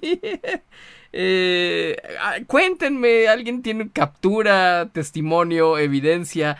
No, no, no supe qué pasó, ni en qué, ni en qué momento, ni cuál foto, o, o cómo estuvo el asunto. Platíquenme más, por favor. Marcos89, hola tío Tello, ¿qué opinión te da el tuit de Albert Fábrega de que no se quiere creer el rumor que le han dicho en el paddock? Pues de que don Albert Fábrega ya le está entrando también al clickbait, ¿no? O sea, sí creo que tenga, que tenga algún rumor. Ya por ahí no se acuerdan, no tiene mucho que soltó un rumor que se le salió casi un borrachazo en un YouTube y pues luego resultó que era totalmente fake, ¿no? El, el asunto, entonces rarísimo en alguien tan serio como Albert Fábrega que agarre y suelte un, un post que, que, es un clickbait. Alguien como él, o, sueltas lo que, lo que traes, o te lo callas hasta que tengas una confirmación. Esto sí me, me, me resultó muy, muy clickbait del buen Albert Fábrega. José Luis Martín, y, y, no todo tiene que apuntar a Checo, así que tampoco somos paranoicos. José Luis Martínez, una decisión de fracciones de segundo y no es criticable en mal sentido porque tuvo elementos para pensar que saldría avante. Absolutamente, lo que acabas de decir resume toda, toda la explicación detallada que tuvimos. Una decisión de fracciones de segundo que no es criticable porque hubo elementos para pensar que podría salir avante. Totalmente había elementos. El hueco estaba ahí, la línea de carrera era, era suya y hubo elementos que llevaron a que la maniobra no saliera o no tuviera el final eh, deseado. No no ni siquiera ni siquiera aplica como en otras ocasiones el, el, que hayas dicho que fue en exceso optimista aunque ya sabemos que, que la mayoría de los expertos y críticos periodísticos no analizan solamente opinan con base en el resultado y eso hay que criticarlo como parte de su imagen pública en el desempeño profesional de sus actividades. Porque van a decir, ¿y tú por qué los criticas? Ellos tienen más autoridad que tú. Hay que criticar cuáles son los fundamentos para, con los cuales ellos están ejerciendo una actividad pública, que es el periodismo o, el análisis, el análisis eh, de su actividad. Querida Connie Tello, buenas noches. Todos hubiéramos querido eh, eh, que fueran diferentes las cosas y ya estamos con Checo Pérez. No se nos olvide, no se nos olvide. Venga, venga, Connie. Rick Sánchez, no, tío, no, nunca así, jamás así. Lo esperamos un año y así no. Checo tuvo un error, pero creo que se lo debe a su público. Al menos a mí me quedó de ver y no pagué un boleto de 20 mil. Es válido, mi querido Rick, es válido. Yo no te voy a decir que no. Es muy válido lo que, lo, lo que estés diciendo. Y en cuanto al sentimiento, tienes la misma razón tú de la forma en que lo estás diciendo que el que está en desacuerdo contigo y cree que eh, pues la, la, maniobra tenía los elementos para llevarse a cabo mi querido Rick esa parte no la vamos a discutir se recomienda simplemente apertura para entender todos los lados. Creo que cuando pase la frustración y se pueda ver lo que hubiera significado y lo que hubiera estado disfrutando si esa maniobra hubiera salido bien, entonces podrías entender las cosas de otra manera, porque aquí hay una frustración producto del resultadismo. Y esto no es que yo tenga la razón, lo único que estoy dando es un diagnóstico desde la parte de, de la psicología conductual con muchísimo cariño, Rick. Eric Camacho, ahí estuvimos tristes con el corazón roto, pero agradecido por la agresividad de Checo, súper arrancada. Si Carlos hubiera salido un poco mejor, Max hubiera encajonado y estaríamos hablando este, diferente. Absolutamente, absolutamente hubo muchos factores y de verdad que cuando luego ves ciertas similitudes con la arrancada de 2021, bueno, para a Max lo hablaron como una genialidad pero pues porque no se lo topó. Inclusive pues Max vuelve a tener suerte, la suerte del campeón. No es su culpa, pero es suerte del, del campeón, de verdad. Checo ha tenido mala suerte. O sea, aquí es un espacio profesional, pero de repente sí te da para decir, oigan, pues ya que intento una limpia, ¿no? Porque sí hay cosas que esta temporada, dentro de las posibilidades, le toca la peor cosas que, que dice al perro más flaco se le cargan todas las pulgas, ¿no? Y Max Verstappen, o sea, se lo pudo haber llevado Leclerc, le pudo haber cerrado la puerta, se pudo haber dado el contacto y Leclerc salir contra Verstappen. Y lo único que pasó fue que Max Verstappen salió ileso de, esa, primera curva. Y después viene el safety car y le da parada gratis. Dices, wow. Impresionante impresionante. Todo le sale bien con, con Verstappen y eso no tiene que ver con conducción. Dice Rodolfo Acosta, tío Tello, abrazo con cariño desde San Luis Potosí, ¿cómo estás? Destaco que Checo respaldó la decisión que tomó y dijo que lo volvería a hacer. Ojalá se le quede ese mindset. Aún así, muy triste el desenlace. Para mí fue vital, por eso pedí que, que lo pusiéramos en el titular de este, de este directo. Lo volvería a hacer. Qué bueno que lo vuelva a hacer. Eh, si lo vuelve a hacer, le va a salir.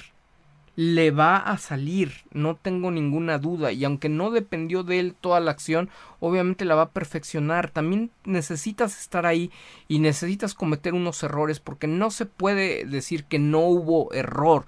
Sí hay una parte de error cuando terminas viendo el resultado. Se puede perfeccionar la ejecución de la, de la maniobra inclusive hasta por lo menos para evaluar si tienes que aflojar, si tienes que ir más rápido, si tienes que dar más espacio, lo que tengas que hacer técnicamente como, como piloto.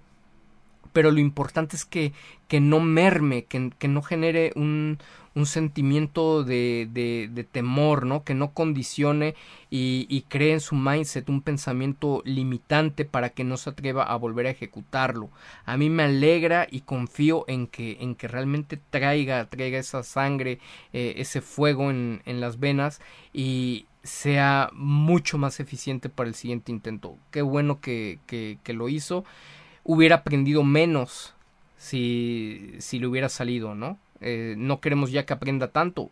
Las circunstancias eh, pues no han obrado demasiado en, su favor, han sido, han sido duras. Ojalá que todo este aprendizaje eh, pues sume ¿no? a, los años, a los años de experiencia y sobre todo a la experiencia específica que está teniendo como integrante del equipo Red Bull. Dice, saludos hasta San Luis Potosí, mi querido Rodolfo. anduve en San Luis Potosí eh, el miércoles, el miércoles estaba allá, allá por tus tierras, mi querido Rodolfo Acosta. Muchos saludos. Eh, Fidel Vélez, estoy muy frustrado por cómo pasaron las cosas, pero esta vez contento y orgulloso de que lo intentó, que no agachó la cabeza y fue por todo. Me da tristeza, pero ese es el checo que me ha ilusionado.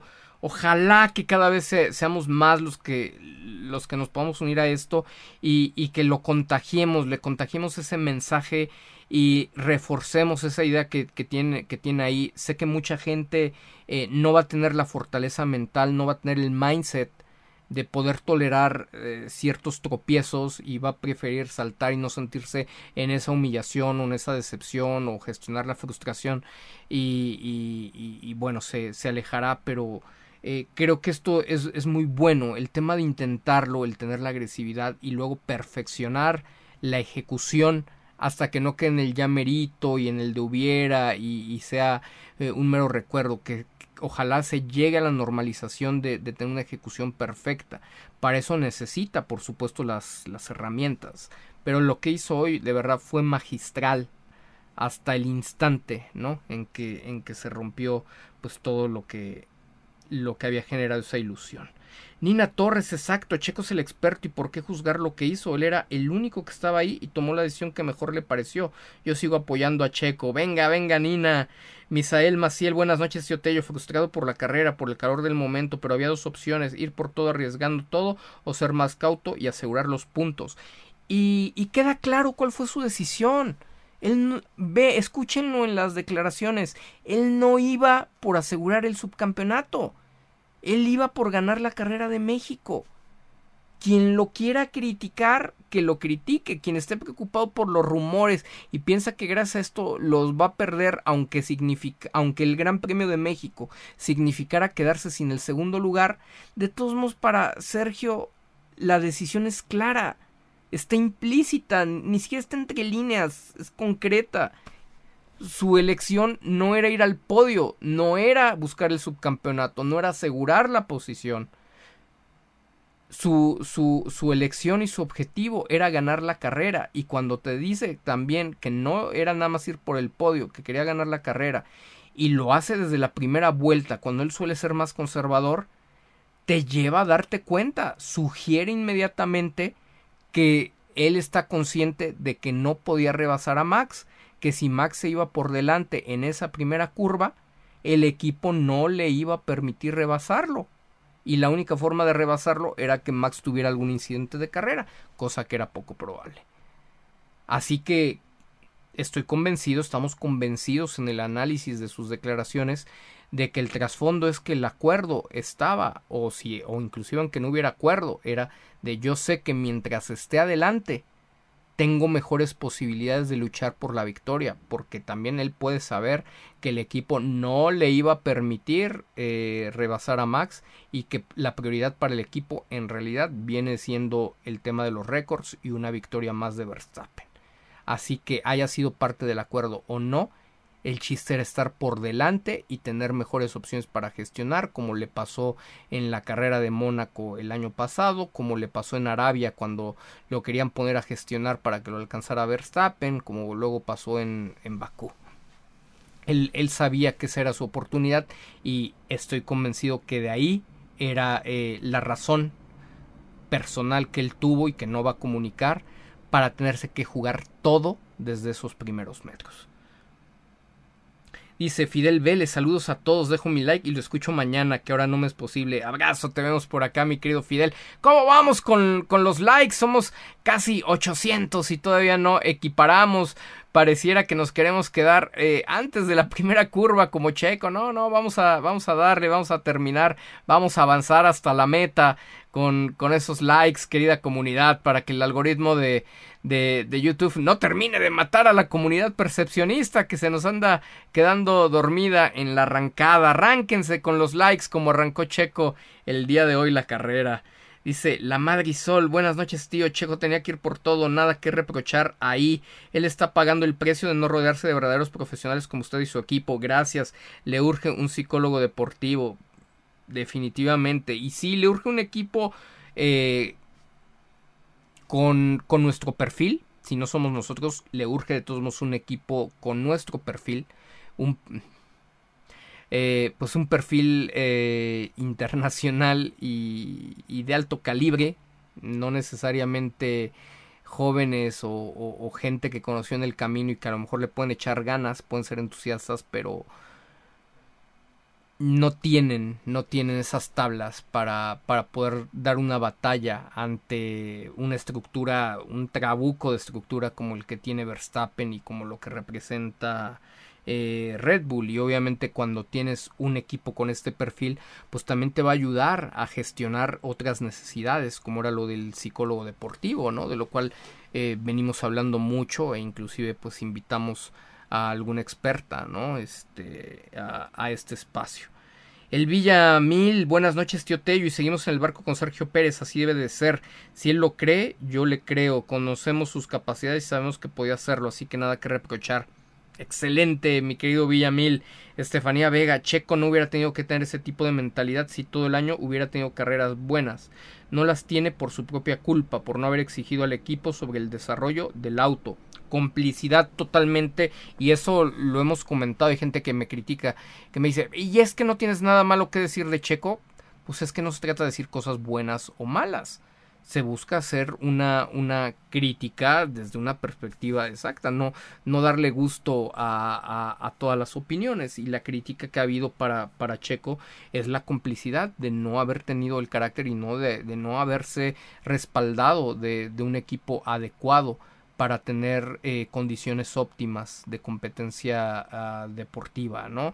Eh, nada más falta recordar lo que dijo Jos Verstappen y el propio Max Verstappen, mientras Max se encuentre rodeado, rodeado de la gente adecuada, seguirá teniendo éxito. Entonces, Checo Pérez consideran que ha tenido éxito y relativamente ha tenido éxito. Ha sido el piloto más exitoso de, México. No muchos pilotos mexicanos en la Fórmula 1, ¿no? Eh, eso no se le niega. Ha tenido un nivel de, de éxito respetable. Vean cuántas carreras ya tiene en Fórmula 1.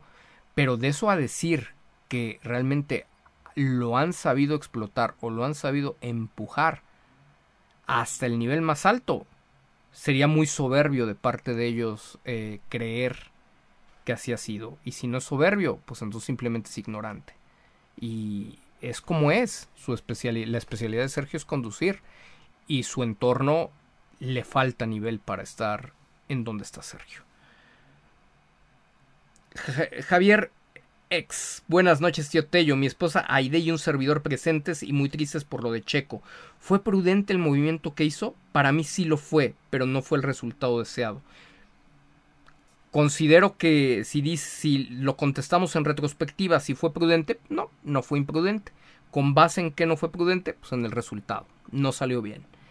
Si fue prudente con base en el campeonato, ¿a quién estaba buscando el campeonato? Checo declara y es consistente. Su objetivo hoy era ganar la carrera de su país, no el subcampeonato, no le importaban los rumores de sustituciones, de nada, eso a lo mejor para él ni siquiera existe y es muy probable que él tenga la certeza ya de lo que, de lo que viene. Así que creo que fue muy congruente con su objetivo primario y la ejecución al final eh, falló, de otra forma, probablemente estaríamos en un gran festejo, probablemente las plazas más importantes del país se hubieran llenado de gente para celebrar una victoria de Sergio en México. Dice Dani Vázquez, mi querida Dani Vázquez, anfitriona, primera anfitriona de un directo de percepción pública fuera de, de, de, nuestros territorios. Dice, fue duro el resultado, pero me dio gusto que fuera por todo cuando vio la oportunidad. Prefiero ese checo, fue una muy buena arrancada, totalmente, Dani. Dice eh, Alexia Linares, tío, yo tengo sentimientos agridulces, triste por la salida de Checo, pero feliz que se ve con esa agresividad que estábamos esperando. Sí, es que muchos lo vimos así, wow, wow, y luego te quedas, ¡ah! qué desesperación que cuando demostró, cuando tuvo la sangre, la, la garra, se atrevió y aparte pues el auto le dio, ¿no? o los factores que se hayan tenido que juntar para ese extraordinario arranque. Eh, qué lástima, qué lástima que no se concretó, porque obviamente ahí nadie estaría criticando, seguramente todos estarían festejando, y entonces toda, toda esta conversación sería innecesaria, porque dirían, no, no, pues es que eso era lo que tenía que hacer. Y eso es lo que pasa. Nueve de cada diez de los expertos de sillón de, de Fórmula 1, de los intolerantes a la frustración, estarían festejando y diciendo que era lo que tenía que hacer si hubiera salido bien. Y te van a decir que fue irresponsable cuando te sale mal. Entonces, pues así, así es, es muy complicado. O sea, hubo maniobras en las que sí se perdió. Con la maniobra con Albon totalmente se perdió. La maniobra con Magnussen totalmente se perdió. Pero ya había todos los elementos, todos los elementos para intentarlo sin importar que fuera, que fuera la primera vuelta. Dice Fernando Andrés Salazar Fernández, a diferencia de lo ocurrido en Mónaco, Checo Pérez mostró fortaleza y determinación, pero sobre todo no se culpó a sí mismo por lo ocurrido en la primera curva del GP de México. Arriba Checo, mi querido Fer. Saludos afectuosos hasta Chile, con muchísimo cariño. Y tienes razón en ese apunte que, que realizas. Lo más importante en las declaraciones de hoy, y ojalá sean consistentes eh, ahora que venga el Gran Premio de Brasil, es que no se culpó a sí mismo y todavía reafirma que lo, que lo volvería a hacer. Entonces, eso te da esperanzas. De hecho, me tiene, me tiene muy positivo. O sea, sí, agridulce, sí, dolió, fue choqueante.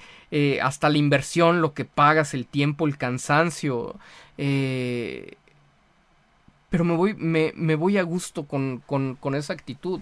Nos regaló una arrancada que nos hubiera gustado que se concretara en puntos, porque no es nada más así como la ilusión de un momento pero sí es la, la ilusión y un cierto nivel de expectativa que es, ojalá esto lo encienda, pero ojalá se dé una consistencia, porque si bien Helmut Marco de forma incorrecta se refiere a todos los latinoamericanos como a gente, como, como personas que son inconsistentes, desenfocadas, etcétera, de repente Checo sí es inconsistente Hoy tiene caliente la sangre porque no le salieron las cosas, sale a la siguiente carrera, tiene un buen resultado y luego parece confiarse.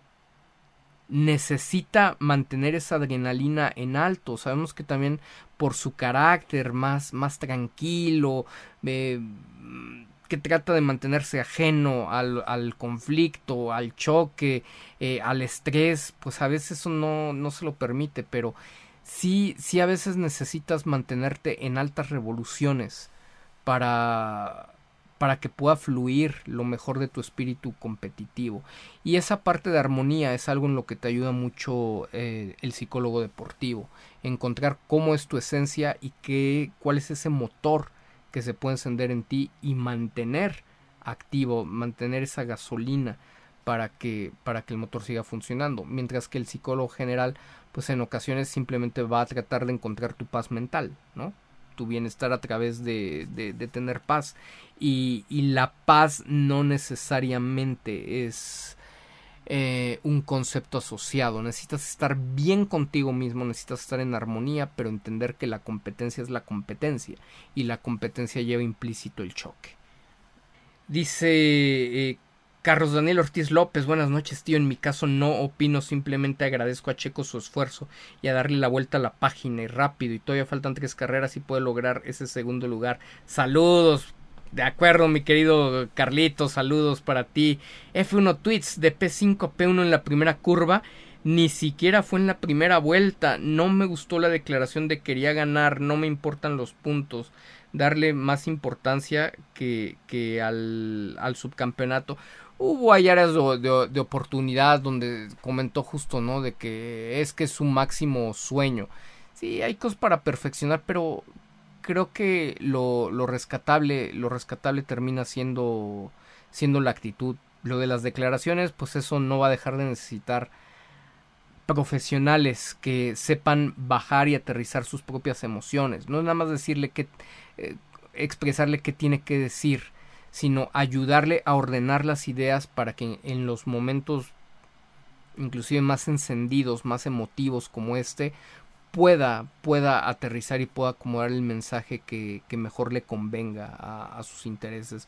Hoy les, le nació mucho del corazón y creo que lo que se puede rescatar es que eh, quería esa victoria y fue por ella, hizo lo que necesitaba y se le vio una agresividad que tenía tiempo ah, de no verse en él.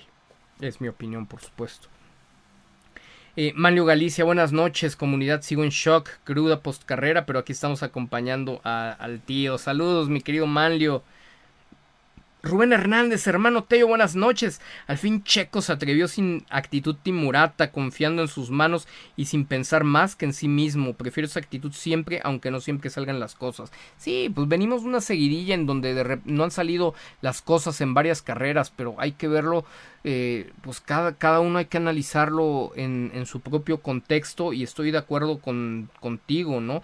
Pensó en sí mismo porque él iba por su victoria, no iba por los puntos del equipo, no iba por la victoria del, del equipo, iba por él, porque de otra manera pues hubiera conservado para el subcampeonato, se hubiera conservado eh, para, para cuidar que hicieran el 1-2 en la carrera de casa y se hubiera conformado a ser un gran segundo piloto. Pero hoy iba por él y eso es algo que me tiene muy contento y coincido contigo, mi querido Rubén. Tío Vaquero, hola tío, pues qué dolor este día, esta carrera, dolor verdadero. Se veía como que ahora sí tendría el auto para uno o dos, qué lástima. Pero al igual que tú, querido tío, no me quito la camiseta 11. Venga, tío Vaquero. Raquel Díaz, buenas noches, tío Tello y comunidad percepcionista. Sigo apoyando a Checo, pero después de ver que se retiraba de la carrera apagué la televisión, ya dejé mi like. Saludos Raquelita. Felipe de Jesús Herrera Rodríguez, buenas noches, tío Tello. Hoy era todo o nada. Estuvo bien que arriesgara. Estuvo un 99% de tener éxito. De acuerdo, es tiempo de cambiar el chip y ser más agresivo, a seguir apoyando a Checo. Que le siga, que le siga. Y más si él ya sabe que tiene esas cosas. La verdad, si por algo no consigue el subcampeonato, sería sería doloroso, ¿no? Porque era una gran oportunidad. De todos modos, el desastre de la comparativa con Max Verstappen en una temporada del RB19 ya está ahí y no lo va a cambiar demasiado una, una estadística al final de la, de la temporada. Pero pues sí, es, sí sería un buen momento para que pruebe, para que tome ciertos riesgos. La mala prensa ya también la, la tiene. Dependerá mucho eh, de la certeza que él, que él tenga junto con su con Julian Jacobi, ¿no? Sobre, sobre cuál es su futuro con el equipo o dentro de la Fórmula 1. Raciel Gutiérrez Tello, me hubiera gustado ver a todos los seguidores de Checo y en el autódromo hermano Rodríguez portando la polo que traes puesta. Es muy bonita y vistosa. Saludos, Tello. Sí, Raciel, hay que, hay, hay que promoverlo. Ya se hizo este año. Vamos a buscar que, que, pues que puede existir algo, algo por el estilo, aunque sea del merchandising oficial. Ya salieron por ahí unas de escapino, obviamente yo no lo iba a comprar porque trae el escudo de, Red Bull y por ahora realmente no quiero, no, no, no, no quiero sumarme, ¿no? Este, a, a, beneficiar a esa marca. Pero pues hay que, hay que tratar de, de impulsar que cada vez más eh, portemos este color. Eh, ahora ya con un poquito más de tiempo en estas semanas vamos a ver la posibilidad de mandar a hacer una producción limitada. No, no estamos buscando hacer negocio porque no hay negocio.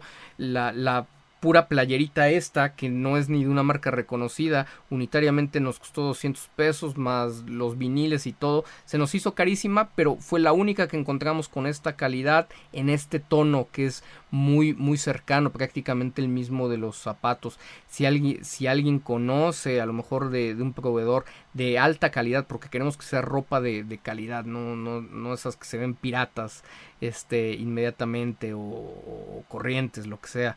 Eh, si alguien lo conoce, bueno, nosotros trataremos de buscar a ver si encontramos quién es el fabricante de este o otro fabricante que, las pueda realizar.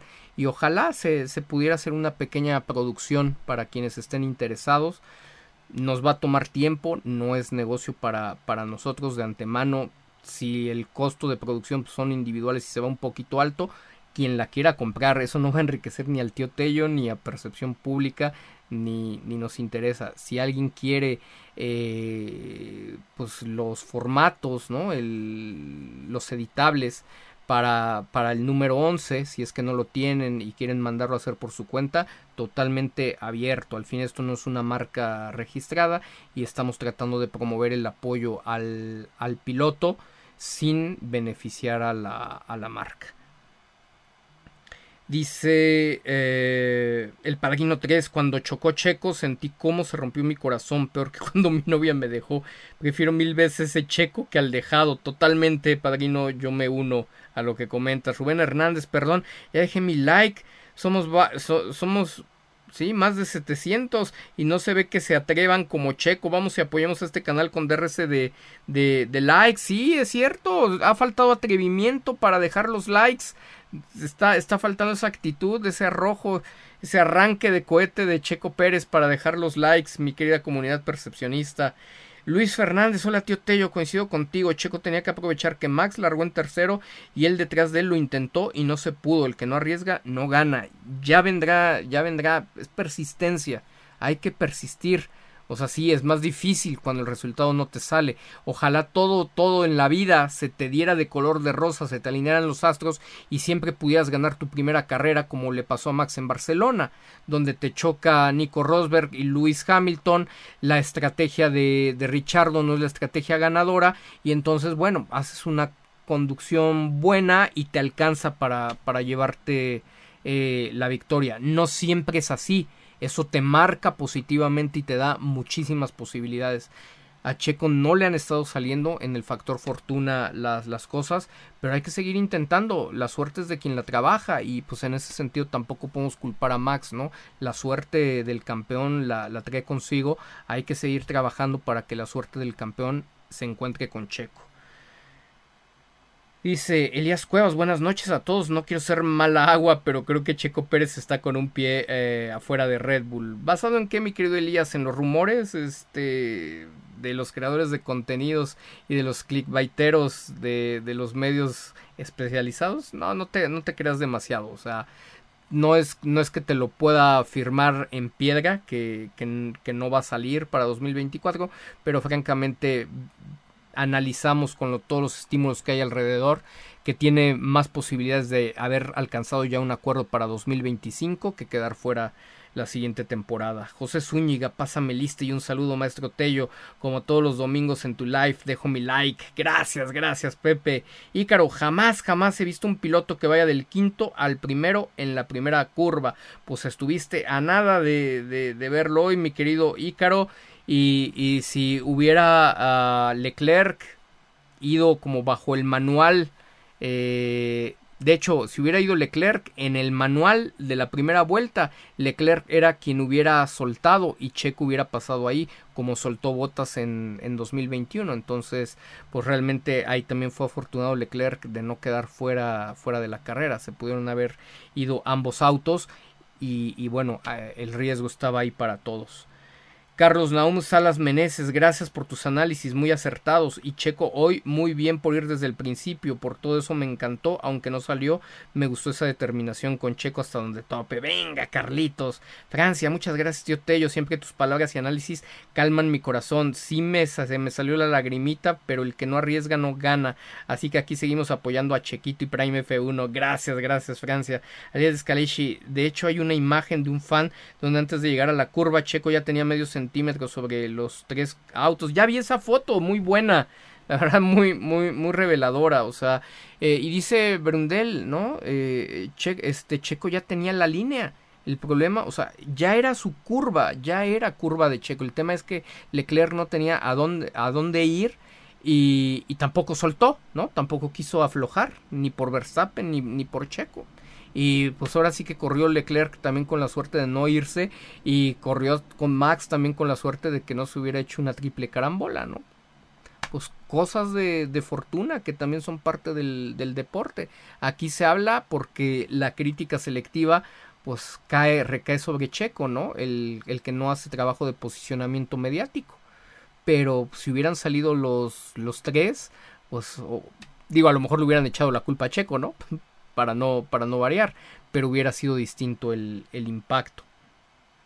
Enrique Urrutia, perfecto tío Tello, por eso te sigo totalmente de acuerdo contigo. Gracias mi querido Enrique. Eva Vega, un gran saludo tío Tello, dejando mi like. Estamos muy tristes por lo que pasó con Checo, pero el público respondió y México se lució, demostró que México está con él y bueno, Checo dio todo. Bien, bien, así es mi querida Eva. Jurgen Habermas Marx, hola tío Tello, ¿qué opinas de las opiniones del botas del señor Pérez Garibay? Lamentables, absolutamente lamentables. Me parece que tal cual eh, como lo adjetivas en, en, ese, en esa forma, ellos están apostando más a una táctica, estrategia a la mexicana, que es la de la relación pública, lamebotas, ¿no? Dentro de los empleos para ganarte los favores, el cariño o, o lo que quieras de, de la gente. Les ha funcionado durante mucho tiempo, pero con Marcos se topan con pared. No es algo que vaya a funcionar así. Eh, no les va a dar preferencia por encima de Verstappen. Esa, esa parte es un hecho. Pero bueno, le están jugando así. Y a lo mejor consideran que eso les da eh, por lo menos un colchón, un margen de, de acción para cuando vienen este tipo de cosas, a pesar de la mala prensa que tienen afuera. Dice Eric Hernández, hola tío, me gustó mucho que Checo saliera a declarar que lo intentó porque traía hambre de ganar y que lo volvería a hacer sin duda alguna. Lamentablemente en entrevistas posteriores se, se retractó. Fíjate que vi, eh, bueno, no sé eh, lo que dice entrevistas posteriores porque todas fueron en general consistentes, solo hubo una que dijo no debería de decirlo. En retrospectiva, tal vez debí de haber sido más conservador y llevar el auto a casa pero eso es, en retrospectiva, pues, si me salió mal, digo, híjoles, pues lo hubiera hecho diferente. Pero luego vuelve a decir, estoy muy orgulloso de mí. Y sé que, sé que lo di todo y yo quería la victoria y para mí no era suficiente el podio. Entonces, simplemente hace un análisis objetivo donde sabe que si no hubiera arriesgado, pues tal vez en la zona de confort o, o un poquito en la prudencia, el resultado hubiera sido diferente. Pero una cosa era acceder y llevarse un podio y otra cosa es que él quería la victoria. Se vale, qué bueno que, esté teniendo aspiraciones personales que pues claramente no tenían en consideración a Max Verstappen. Yo ni siquiera dudo, ¿no? Que a lo mejor haya platicado en esta semana con Carlos Slim, con sus patrocinadores, con el equipo y le hayan dicho, Checo, haz lo que tengas que hacer, que se rompa lo que se tenga que romper pero estamos contigo, busca esa, esa victoria, también es algo que tienen que considerar. Y tal vez con esa mentalidad fue de, ya me, me importa poco en esta carrera, me importa poco el subcampeonato, me importa poco lo que sea. Hemos luchado durísimo durante más de una década en Fórmula 1 y este es nuestro momento y esta es una de nuestras oportunidades. Haremos lo que se tenga que hacer para tomarla y sabemos que eh, el equipo nos las va a poner complicada si estamos por detrás de Verstappen. Así que no sería, no sería una perspectiva eh, que se deba de descartar o que no se deba de considerar en el análisis.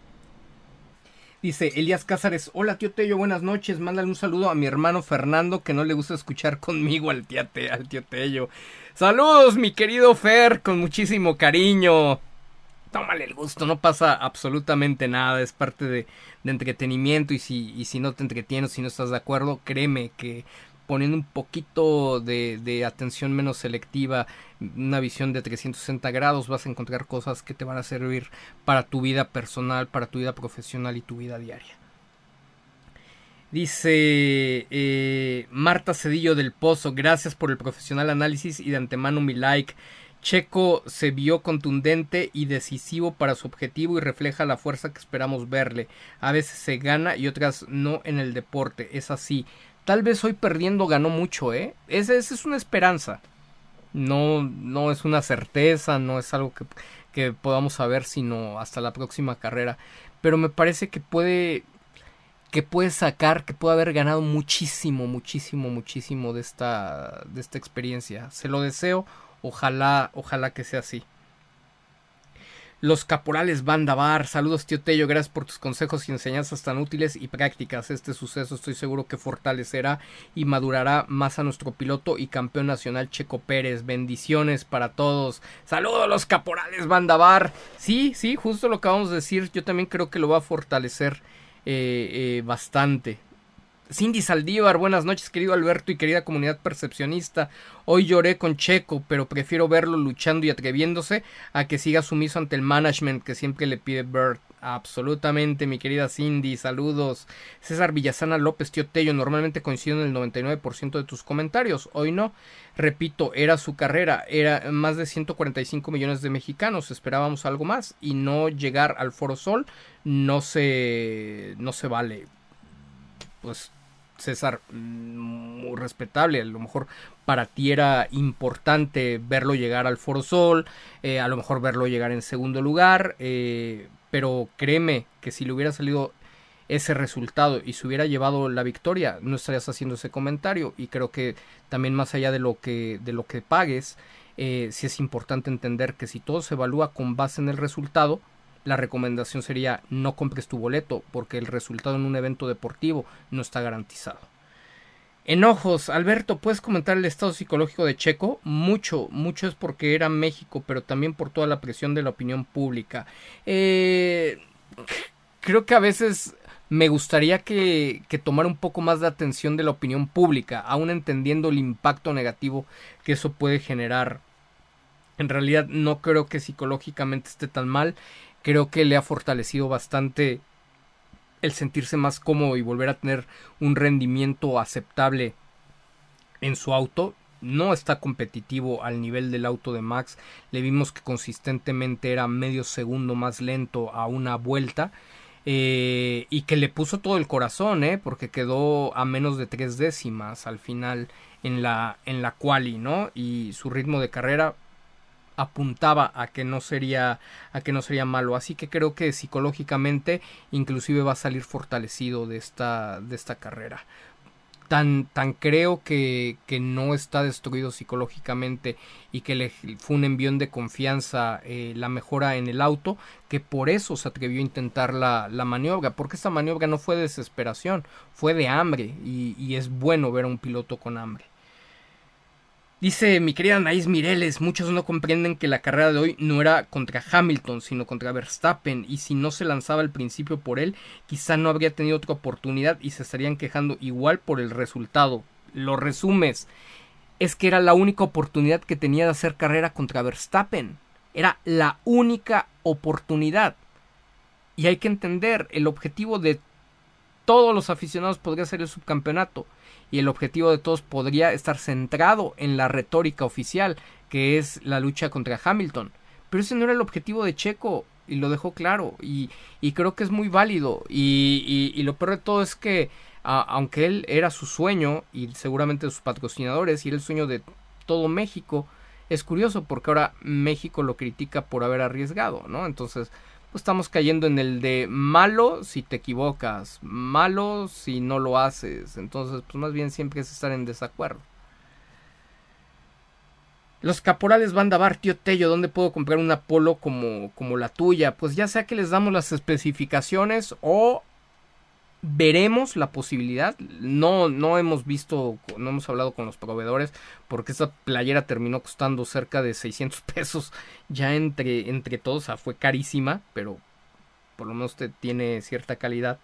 Eh, eh, y, entendemos que se encarece mucho por el tema de, de, envío pero vamos a ver este si están los proveedores hasta dónde se puede bajar un cierto nivel de volumen y a ver si podemos mandar a hacer unas 50, 100, una edición limitada, este, pues para que se vaya haciendo una manchita amarilla y a lo mejor para que se vayan animando, que se, que se, acapela, a ver si, si ya se dice algo de, de acapela, ¿no?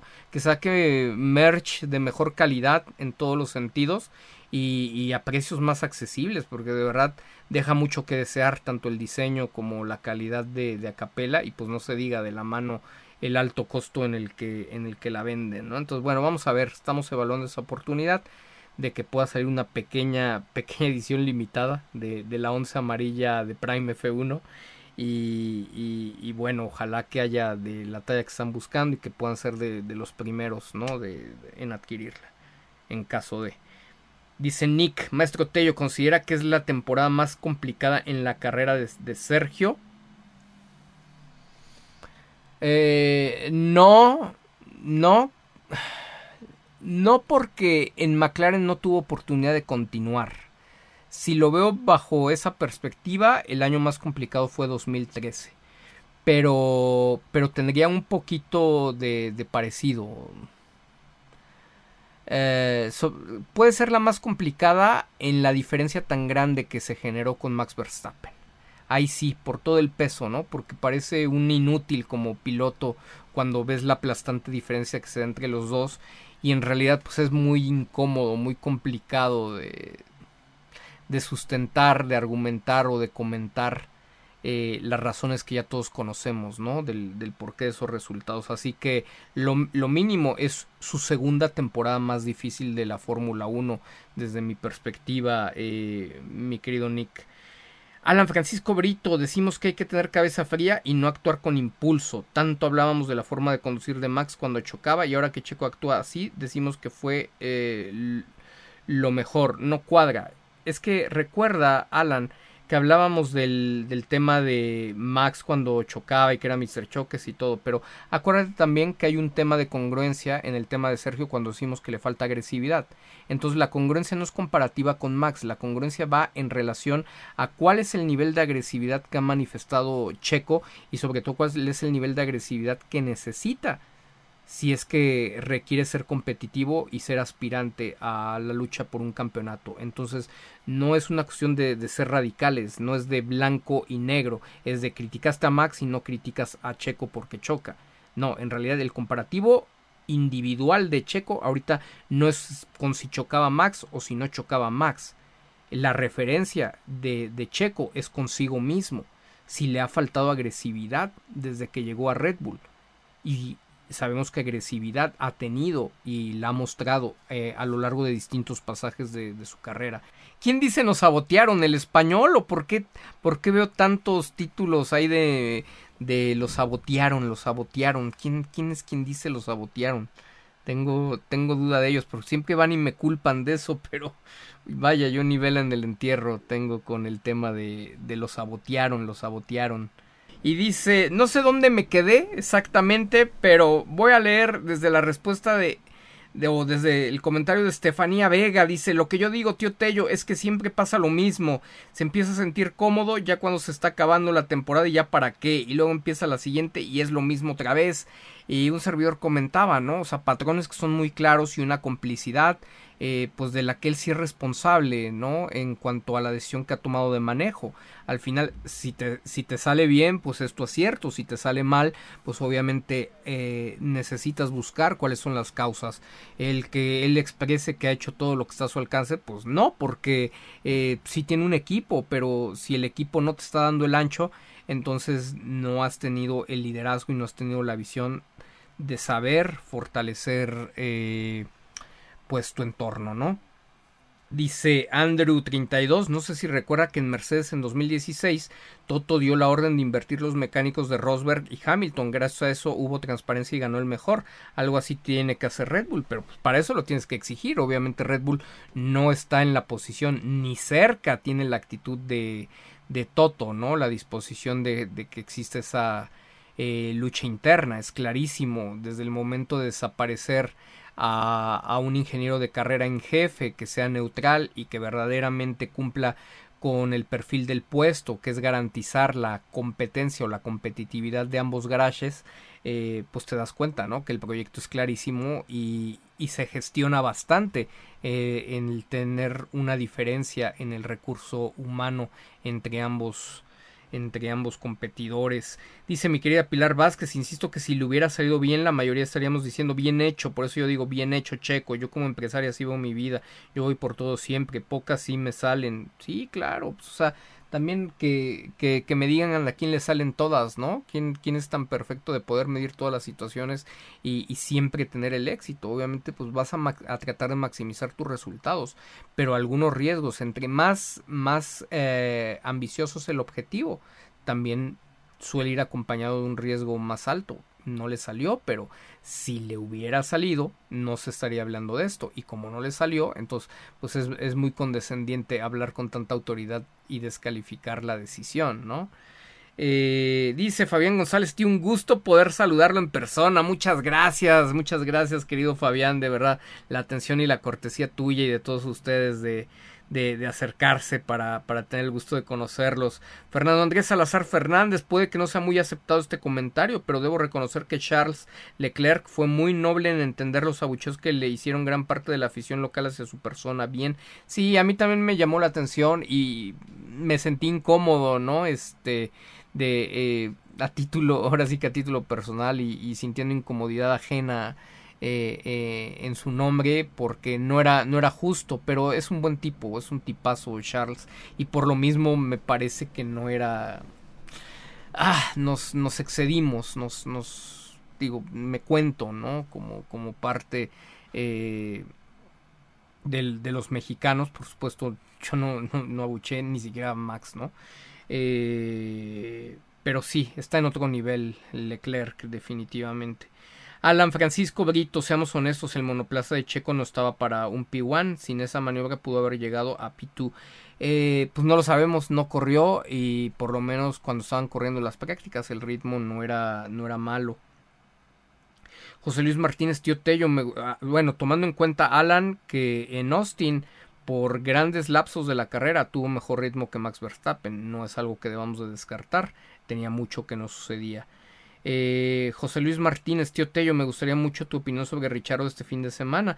No creo que su desempeño sea una afortunada coincidencia. Eh, no, no, ahora también yo creo que sí tendríamos que considerar algo. Eh, para mí Yuki Tsunoda me parece un tipo con un carisma muy especial por sus gritos, por la forma de su carácter, eh, hasta lo diferente del estereotipo japonés que, se tiene con él. Pero francamente me parece un piloto que no es destacado. Y me parece que gran parte de la estrepitosa caída de, de Tauri se, se ha debido a, a, la falta a la falta de experiencia en Fórmula 1 del propio Yuki, eh, Nick Debris, ¿no? que pues, terminó pagando todos los platos rotos. Eh, y que realmente pues no era no era un equipo tan malo cuando estaba Pierre Gasly. Ahí habría que reconocerle a Pierre Gasly pues que, que parece que sí daba una retroalimentación interesante no por lo menos para mantener en cierto nivel al equipo. Y entonces Yuki parece no estar a ese nivel, Nick no parece estar a ese nivel y tal vez Richardo dentro de lo que cabe sí ha venido a contribuir un poco, o sea, no es que sea el mejor piloto, pero también el circuito del, de la Ciudad de México eh, siempre se le dio muy bien a Richardo y si estás en un equipo eh, donde los ingenieros y donde todos están realmente buscando maximizar los resultados, no se están guiando por un proyecto específico como el de Max Verstappen en, en Red Bull, pues obviamente tienes posibilidad de que el equipo empiece a salir adelante. O sea, sí creo que, que, tenga más capacidad de retroalimentación Richardo con su bagaje por tres equipos. Sí creo que en McLaren pues le tocó o se, se, topó con pared en el tema de diseños, en el tema de no entender mucho su estilo de conducción, pero aquí es más un agente de casa, hay la confianza, tiene todo el respaldo de ellos, me parece que el Daniel Richardo no es alguien a quien estén buscando para subirlo a Red Bull, sino más bien para que eh, tengan un piloto con un nombre fuerte a nivel marketing, eh, ahora que cambie ¿no? su denominación para 2024, ahora con la nueva administración. Yo creo que Daniel sí está pensado eh, para, para tener un segundo equipo más fuerte de lo que históricamente ha sido el hermano menor de, Red Bull Racing. Entonces, sí creo que sea real que, está subiendo, sí creo que sea real que Alfa Tauri eh, no tenía por qué estar tan mal como, como estuvo. Por el otro lado también regresó, regresó es su, su jefe de, bueno, regresó el que fue jefe de, ¿cómo se llama? Eh, iba a decir acústica, aerodinámica, eh, y regresó su, su, jefe de aerodinámica, eh, eh, con el que tuvieron muy buenos resultados. Entonces, pues también eso se va viendo, igual que hubo un, un avance en McLaren, etcétera, ¿no? Como que la gente que era de confianza eh, empieza a mostrar ciertos resultados y, creo que hoy sí se basa también bastante en el talento de, de Richardo, principalmente a una vuelta. El motor Honda por sí mismo es bueno y yo creo que el chasis no estaba lo suficientemente bien desarrollado y creo que también la retroalimentación de, de Yuki no era la mejor. Entonces siento yo que, que sí Richardo ha influido bastante. Siento que Liam Lawson también tenía mucho, eh, tuvo mucho aporte en las carreras que le tocó estar y eso ha permitido que hayan que, que empiecen a salir del hoyo no en, en Alfa Tauri. Sí creo que el auto no era tan malo. En temporadas anteriores veíamos como el Alfa Tauri estaba bastante cerca y bastante competitivo eh, pues de su hermano mayor en algunas ocasiones. Entonces sí creo que estamos viendo un levantón y sí creo que tiene que ver con, con Richard un poco y no va y no pienso que vaya a ser en todas las pistas ese tema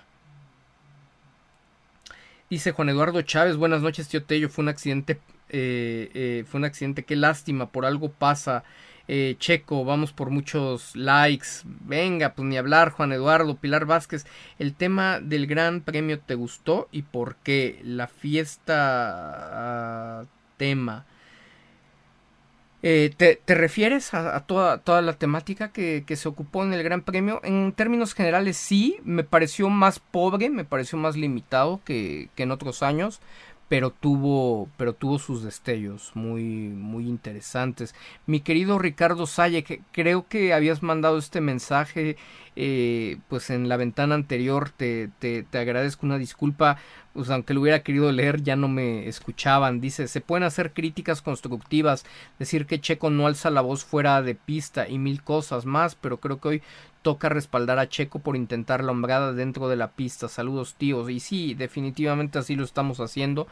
Eh, en la parte de carácter, en la parte de determinación, en eso eh, que le gusta, que es hablar dentro de la pista, necesitábamos que hablara y que comunicara este tipo de, de, de mensajes, más allá de todo lo que fuera de la pista eh, tiene como áreas de oportunidad. Así que al menos de mi parte, apoyo total, agradecimiento y gusto eh, por, por, ver esa actitud y obviamente comprensión, comprensión muy clara de que cuando tomas un riesgo, pues eh, en el deporte las cosas te pueden salir o no y obviamente tendrás que ir perfeccionando eh, la toma de decisiones de los riesgos y obviamente perfeccionando la ejecución y el resultado.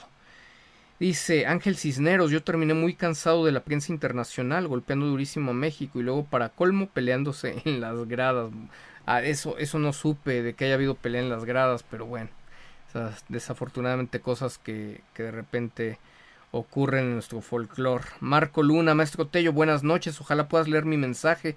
El viernes en las prácticas tuve el honor de estrechar tu mano cuando subías a las gradas. Fue un momento de verdad emocionante. Muchas gracias por tu amabilidad y por los conocimientos que generosamente nos compartes.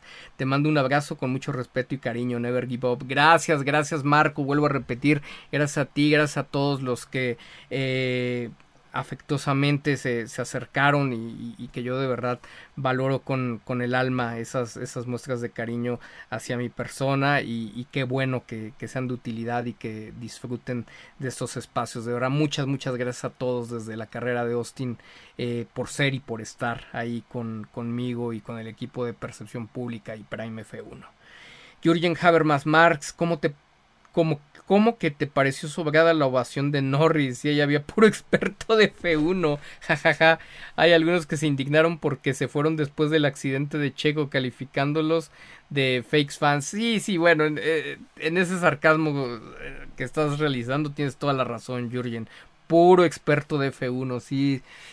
Ay, tenemos una, una comunidad. Mm, a mí me parece más nefasta la comunidad que se considera con una superioridad moral dentro de la Fórmula 1, mucho más que los nuevos fans, ¿no? Que pues, al final están desarrollando su gusto y su estilo y que pues al final por más que seas purista tendrás que adaptarte, ¿no? O sea, como la evolución de las especies. Eh, adaptarte o, desaparecer. Totalmente de acuerdo contigo, Jurgen. Mónica Alejandra Luna Or Ornelas. Me encantó ver a Horner dando el espaldarazo a Checo. Pues muy comercial, pero muy efectivo. Yo, a mí también me gustó, mi querida Ale. Perfección humana, tío. Me cayeron de peso los comentarios del papá de Checo sobre Marco y Red Bull. Indigestos totalmente. Perfección humana de acuerdo contigo. Marco Luna, dejen sus likes por favor para apoyar el gran trabajo del maestro Tello. Saludos comunidad percepcionista. Gracias, gracias Marco. Eh, qué lástima que se, que se, nos cortó, caray, el, el directo de la, de, de, la liga oficial. Iván Q, tío, irás a ver el juego de la NBA que habrá en la Ciudad de México. Así también te sirve de distracción. A mí me ayuda mucho estar viendo la serie mundial de la Major League Baseball ya que es de mis deportes favoritos. Bueno, sí, tenemos otras actividades y sobre todo hay que, hay que ponerle mucha atención al tema de consultoría que tuvimos oportunidad de realizar en, en Texas, pero pues sí hemos andado dándonos ligeramente un equilibrio de, de, vacación o de entretenimiento, así que también hay que regresar fuerte al tema de trabajo. Dice Carlita Jicotenca, estamos tristes, pero dejemos nuestro like. Gracias, Carlita. Carlos Humberto Aguilar Cueva, señores, en mi opinión todo se acabó para Sergio Pérez. El tiempo, en cuanto llegue el Gran Premio de Brasil el cierre de temporada, ya está dicho la misma historia hasta el fin del 2023. Patti Sandoval, el fin de semana estuve en el Gran Premio, te estuve buscando, lamentablemente no te encontré para saludarte. ¿Dónde andabas, mi querida Patti? Pedro Hernández, saludos tío Tello, quería escuchar tus comentarios, pero creo que le dije a mi hijo que se la jugó todo en la primera vuelta, superando a Verstappen por los manejos de la escudería turbios. Ya di mi like, saludos Pedro. Lisette Castellanos, yo andaba todo, toda depre y los narradores de Funo TV estaban dale y dale con que fue culpa de Checo. Pues es que no hay análisis, ¿no? O sea, es como si dices se equivocó, pues se equivocó, ¿no? O sea, al calor de decir quedó fuera de la carrera antes de llegar a la primera curva, pues es muy fácil decir se equivocó. No habría mucho sustento para, para decir lo contrario, a menos que analices. Y ahí es donde dices, y verdaderamente analizan estas personas, bueno, pues sí, te dicen, a ver, estamos viendo la maniobra de carrera y creemos que fue muy optimista por eso y por esto, pero en realidad lo fue, o no lo, o no lo fue, o ahora se trata de democracia, de la mayoría coinciden, o volvemos a lo mismo al mismo patrón donde siempre los vemos opinando de forma resultadista, no de forma genuina y objetiva donde dices, a ver, o sea, sorprende de un Brundel que, que, que te reconozca que ya la línea era de, de, Checo, pero pues obviamente siendo, siendo tres autos en, en, en, una curva era complicado porque Leclerc no aflojó y no tenía dónde ir y se lo llevó. Pudieron haber pudo haber ocurrido de, de, muchas formas y terminó de la peor para Sergio. Le pudo haber ocurrido lo mismo a Max en 2021, pero Bottas aflojó. Entonces, pues, hablar nada más con base en lo que pasó y, y, y en retrospectiva, pues realmente no, no, no, no, no vuelve experto a nadie, ¿no? Dice Eric Sabido, tío, gracias nuevamente por compartir tus conocimientos con nosotros. Te noto muy tranquilo y transmites esa tranquilidad, siendo asertivo como siempre. Gracias, gracias, gracias. Mi querido Eric, eh, con un gustazo de, haber convivido con ustedes. Gracias, gracias ahí también por, los por los detalles en, en, en, Austin. Un placer conocerte a ti y a, y a tu esposa. Y, ya saben, ahí si si lo consideran eh, eh, prudente, sería muy bueno echar para adelante porque hay un futuro muy interesante para ustedes. Edwin Barraza, por lo regular queremos un checo agresivo, hoy lo tuvimos y de eso se trataba, bien por checo, hay que ir por todas las canicas siempre, totalmente Edwin. José Regalado, ¿alguien ha visto los tweets de Buxton y de Fábrega? Anda dando el run que ya le dieron sus papeles a Checo y será Richardo el reemplazo. Eh, Cindy Saldívar, Checo nos subió al cielo y nos bajó al suelo de golpe, por eso nos quedamos en shock, pero mil veces preferible que se muriera de algo, estoy muy feliz por su intento y su determinación. Y miren, aunque se tuviera que ir Checo, de verdad, aunque se tuviera que ir, se tuviera que ir ya, se fuera en 2024, si tiene que ser por salud con una relación tan enfermiza como la hay en Red Bull, tampoco me preocuparía. No lo veo mucho, mucho hacia ese lado, pero las opciones van, van a estar presentes para, para él, porque algo que lo ha sostenido es su calidad en la conducción y también ya no ya empieza a no ser un secreto eh, para muchos al menos lo que, lo que está pasando en Red Bull. Tampoco es que nada más esté pasando con Checo. El mismo Richardo, si ahora regresa, hay que recordar por qué se fue. ¿No? Y Albon, que ahora está teniendo buenos resultados en Williams. Entonces, cualquiera que sea el reinicio, cualquiera que sea la situación con Checo, me parece que, que va a ser buena. Inclusive, pues de repente tendríamos nuestras dudas si es lo más positivo el que continúe en Red Bull o no. Pero francamente me parece que todo apunta a que vaya eh, para allá, eh, independientemente de los rumores. Marco Antonio Gerardo Gómez, hola tío Tello, no te vimos ahora en la conferencia de prensa de Checo en Ciudad de México, pensé que ibas a jugar fútbol, andaba en Texas, bueno, andaba de, camino de, regreso, mi querido Marco, y, realmente pues, la gente del equipo tiene otras actividades y aparte no radican en Ciudad de México. Eh, Patti Sandoval, leíste el mensaje en ex de López Dóriga echándole la culpa a Checo porque un par de personas se pelearon en las gradas del autódromo. Se ve que la prensa de todo critica a, Checo. No, no lo leí. Qué barbaridad, mi querida Patti. Circe Silva, tío Tello, el jueves que salió a firmar autógrafos, los de Ferrari se quedaron como asombrados de la gente y la emoción que provocaba. Eso que vieron esta semana lo puede ayudar para ir a otro a otro equipo. Pues es que de repente parece que nada más es local. Lo que puede resultar muy interesante es lo que pasó en Austin. Por eso también era mucho mi interés de, de ir para allá y, percibir de primera mano y hasta en la medida de, la, de las posibilidades impulsar, ¿no? Que, hubiera eh, el apoyo que conocemos que hay para él, porque el mercado, no solo el mexicano, el mercado norteamericano sabemos lo importante que es y, y pues al final lo que están tratando es de, de vender eh, en, en, aquellas tierras y en aquellas tierras fue un exitazo lo que pasa aquí en México pues también siempre lo es ojalá ojalá el tema de, de negocio pudiera funcionar. Ojalá en el tema de Ferrari, que tanto nos encantaría a muchos, pues de repente dijeran, estamos conscientes que Red Bull no le está dando la oportunidad y pues lo están acabando, ¿no? Como, como piloto. Entonces, ojalá, ojalá se, se diera algo, algo bonito y, y, pudiera emigrar a, a, un lugar donde tenga oportunidad, una verdadera oportunidad de competir eh, todos, todas las fechas del, del, campeonato y donde también pues se escuchen sus necesidades. Pero pues él, él, él sabrá y vuelvo a repetir, hay muchos indicios que, que sugieren que en realidad va a continuar en Red Bull porque él está a gusto ahí. Dice Jorge Ahumada, tío Tello, ¿crees que Sergio se mantendrá agresivo? ay, ojalá, ¿no? Ojalá, ojalá y, pues por supuesto, ojalá que sea agresivo y cada vez más efectivo.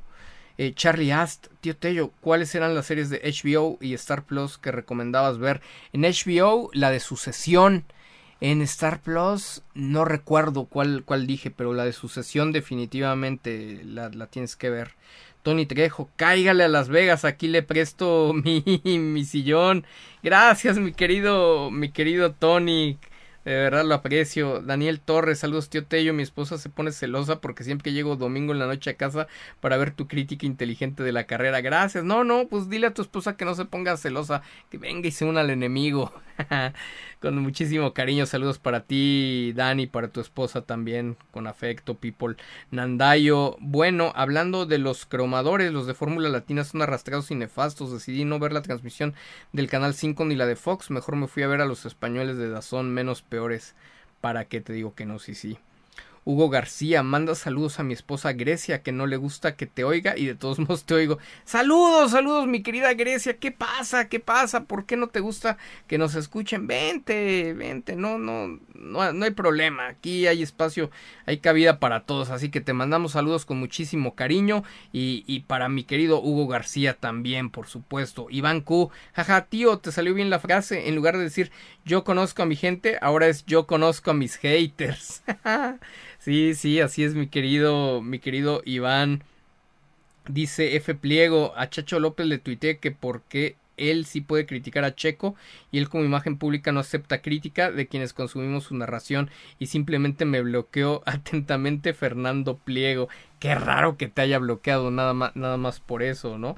Digo, yo también después de que tenía la política de no bloquear a nadie, he terminado bloqueando a cualquier cantidad de, de personas, pero pues digo, a, diferencia, a diferencia de eso, pues, lo que van a hacer conmigo son insultos, insultos directos, descalificaciones directas, eh, violencia pasivo-agresiva, entonces vaya, o sea, hay comportamientos que son claramente tóxicos y pues no hay necesidad de estarlos aceptando, pero sí sabemos que en el caso de este señor, pues es más complicado el tema.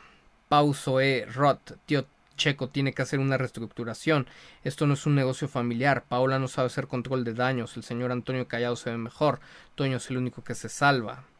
Pues sería bueno, ¿no? Pero para eso necesitas autocrítica y necesitas conocimiento eh, multidisciplinario y pues parece que no es algo que se dé mucho entre ellos.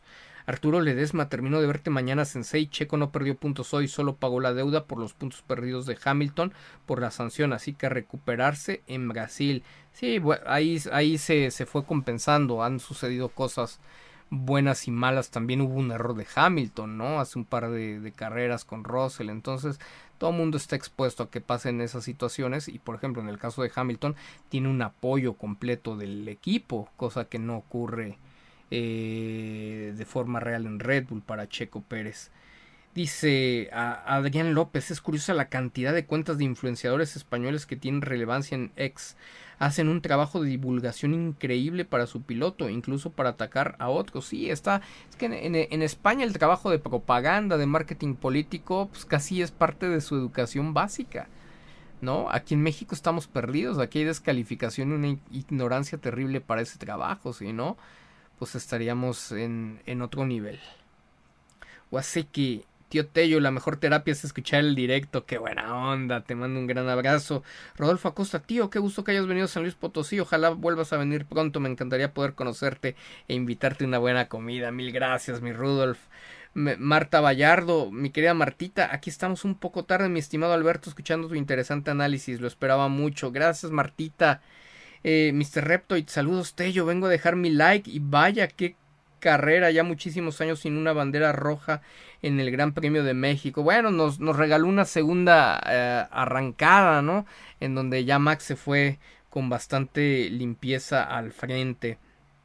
Mi querido Mr. Repto, y cuéntanos, Tello, tu experiencia de este GP de México, cómo viste la organización, en la parte donde estuviste, fue bueno el espectáculo, tuvo cosas buenas, fue más austera que, que, la otras, que las otras ocasiones, faltó creatividad, pero luego por otro lado la presentación de los pilotos, ese punto específico a mí me llamó mucho la atención, recordando los deslices que hubo en, en Miami, fue de gran gusto, fue emotiva, fue muy mexicana.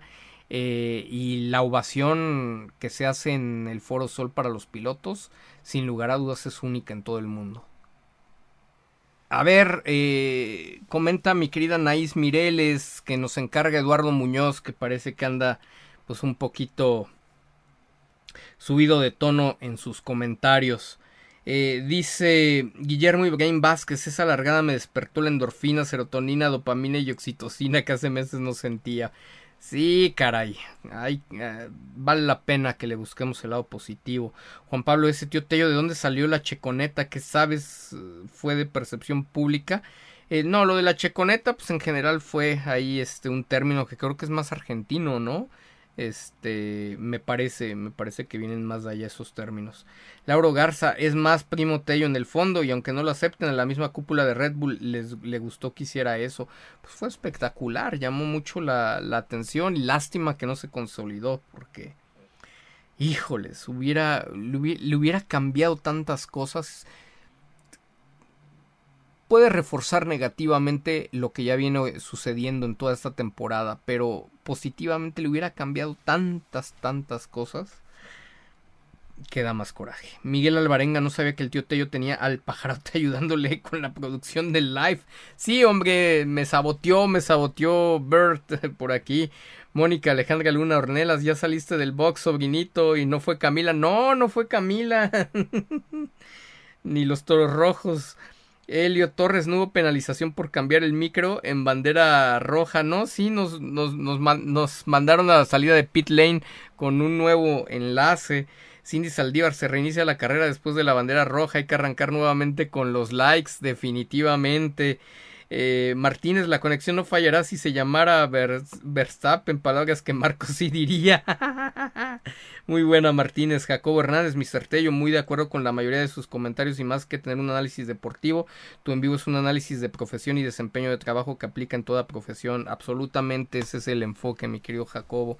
Julián de León, mientras Checo no tenga un equipo profesional de imagen pública, Red Bull le seguirá dando a tole con el dedo. Existe la probabilidad. Eduardo Muñoz, ha sido una tendencia hasta ahora. Eduardo Muñoz, no, Tello, los que llevamos años viendo F1 sabemos que hay curvas donde no entran tres, duele que Checo se equivocó, duele que toda la afición que no lo vio correr, duele que va a perder el segundo lugar en Brasil. Ah, bueno, sí, Eduardo, pero ese, ese argumento ya está muy gastado. Los que llevamos años viendo F1 sabemos. Eh, yo llevo toda mi vida viendo F1, igual que tú, no sé qué edad tengas, a lo mejor puedo llevar más, a lo mejor puedo llevar un poco menos, pero son prácticamente cuatro décadas haciéndolo. Y no no necesitas ir muy lejos, en 2021 en la misma curva 1, en el mismo autódromo Hermano Rodríguez, sucedió una situación similar que te invito a revisarla y así podría seguir. Obviamente el riesgo es muy alto de que, de que sucede en cualquier pista de la Fórmula 1, pero hay condicionantes que, que, te permitan que pueda salir bien y uno de esos es hasta el factor fortuna, como le pasó a Max Verstappen hace dos años. Yo te invito honestamente en, en, este, en este espacio que trates o, consideres la posibilidad de, no tratar de, poner por encima tus años viendo Fórmula 1 para demeritar la, la opinión del resto pues, de nuestros amigos de la comunidad. Cindy Saldívar, si de repente ya no vuelo será porque se ha ido la luz, comenzó a llevar muy fuerte en mi ciudad, espero poder seguir aquí, ojalá que así sea mi querida Cindy y ojalá que bueno la, la, la lluvia cese pronto. Dani T, tío Tello, un en vivo de otro canal, un fan dijo que él veía a usted y ese canal, el tipo del canal dijo que usted es un charlatán, a mí me dio coraje, ese fue Jack Beck, creo que fue en jueves o viernes. digo, ¿qué otro charlatán que, que el el charlatán vendehumos de, de, del personaje que comentas que trató de robarse la información de los que juzga como charlatanes, ¿no? Y no le salió cuando las cosas no iban para el lugar donde él había blofeado y se había robado la información de unos supuestos desconocidos en 2020, pues se retractó, ¿no? Y se quemó el solito y hasta la fecha no lo puede superar le, arde que no se puede sentar, pero por las tonterías que, que, él mismo hizo. Entonces, pues el que ya nadie lo pele ya nadie lo tome en serio, desde entonces, como supuestamente él cree que se había ganado un lugar, pues no es culpa nuestra. Ahí tiene a su borregada para hacerle caso eh, a un personaje que hoy te dice una cosa, mañana te dice exactamente la contraria y entonces como siempre tiene las dos versiones de las cosas, lo que te va a responder es se los dije y nadie lo cuestiona porque pues nadie le da seguimiento a, las cosas pero pues sí es un problema no este seguirlo porque pues algún día le, le, atina cosas pero si, si realmente le pones atención te vas a dar cuenta que siempre te da las dos versiones. Entonces no hay no, no deberías de tener mucha confiabilidad en, en lo que te dicen ahí mm, sugerencia.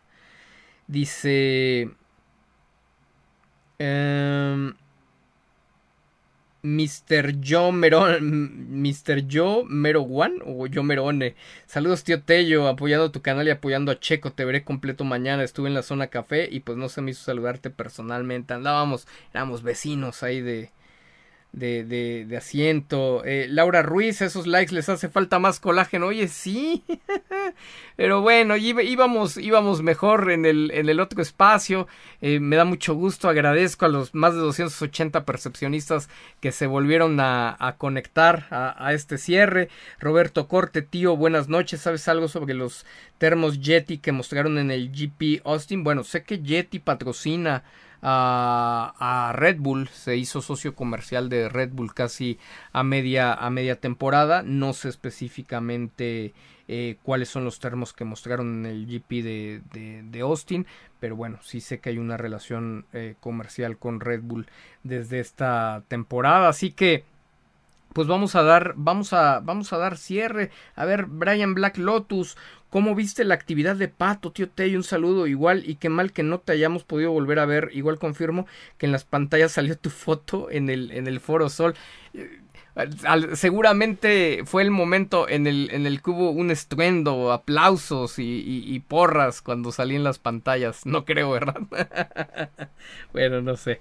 Este Dice, eh, a ver, estoy viendo el tema del, del, calendario. Sabemos que viene Brasil, Brasil y las, y Las Vegas, ¿no? O sea, de hecho, de hecho, pues estamos en Race Week, ¿no? Eh, como tal, estamos en, en Race Week.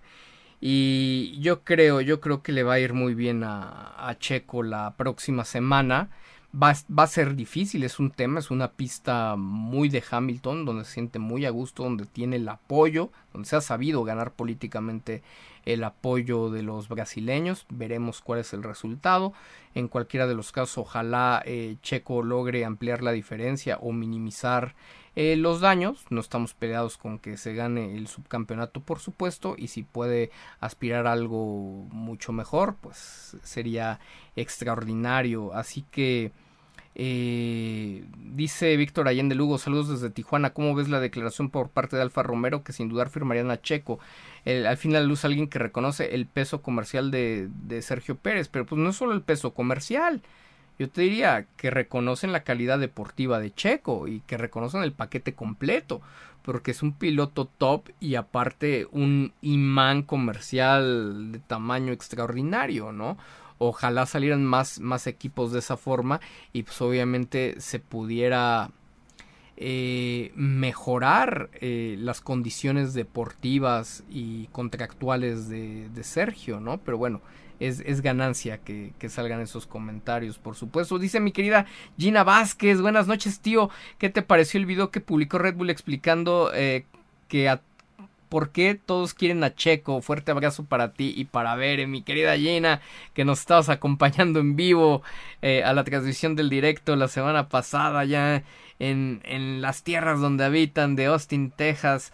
Eh, pues bueno, o sea, son muchos indicios que a mí me, me llevan a pensar que la decisión está claramente tomada no solamente de la continuidad eh, de Checo para 2024, sino inclusive eh, pues de una renovación de contrato para 2025. Vamos a ver, ¿no? Como lo explicábamos desde casa de, de ustedes, eh, los indicios, los estímulos que hemos encontrado por ahí sugieren que podría ir en, ese sentido sin que todavía haya elementos concluyentes para afirmar que, así va a ser, ¿no? No nos parece que se va a dar una sorpresa más allá de los rumores, si son rumores de fábrica, box o lo que sea, no nos parece, podrían estar empujando agenda, agenda propia o agenda de alguien en particular para desestabilizar. Llámense los Verstappen o, intereses para generar distractores sobre lo que está pasando de Fernando Alonso en el caso de los españoles. Y eh, no, no, no, no creo que vaya por ahí. Entonces ves videos como ese de Red Bull en realidad dices, pues hay un posicionamiento, ¿no? O sea, si les interesa y si, y entienden el valor que representa para la marca tenerlo ahí, es, es lo que parece. Dice... Eh, Abraham Bonilla, saludos tío. ¿Cómo crees que se comporte Red Bull en Brasil con Checo? Yo creo que, yo creo que como ahora, yo creo que puede tener un buen rendimiento su auto.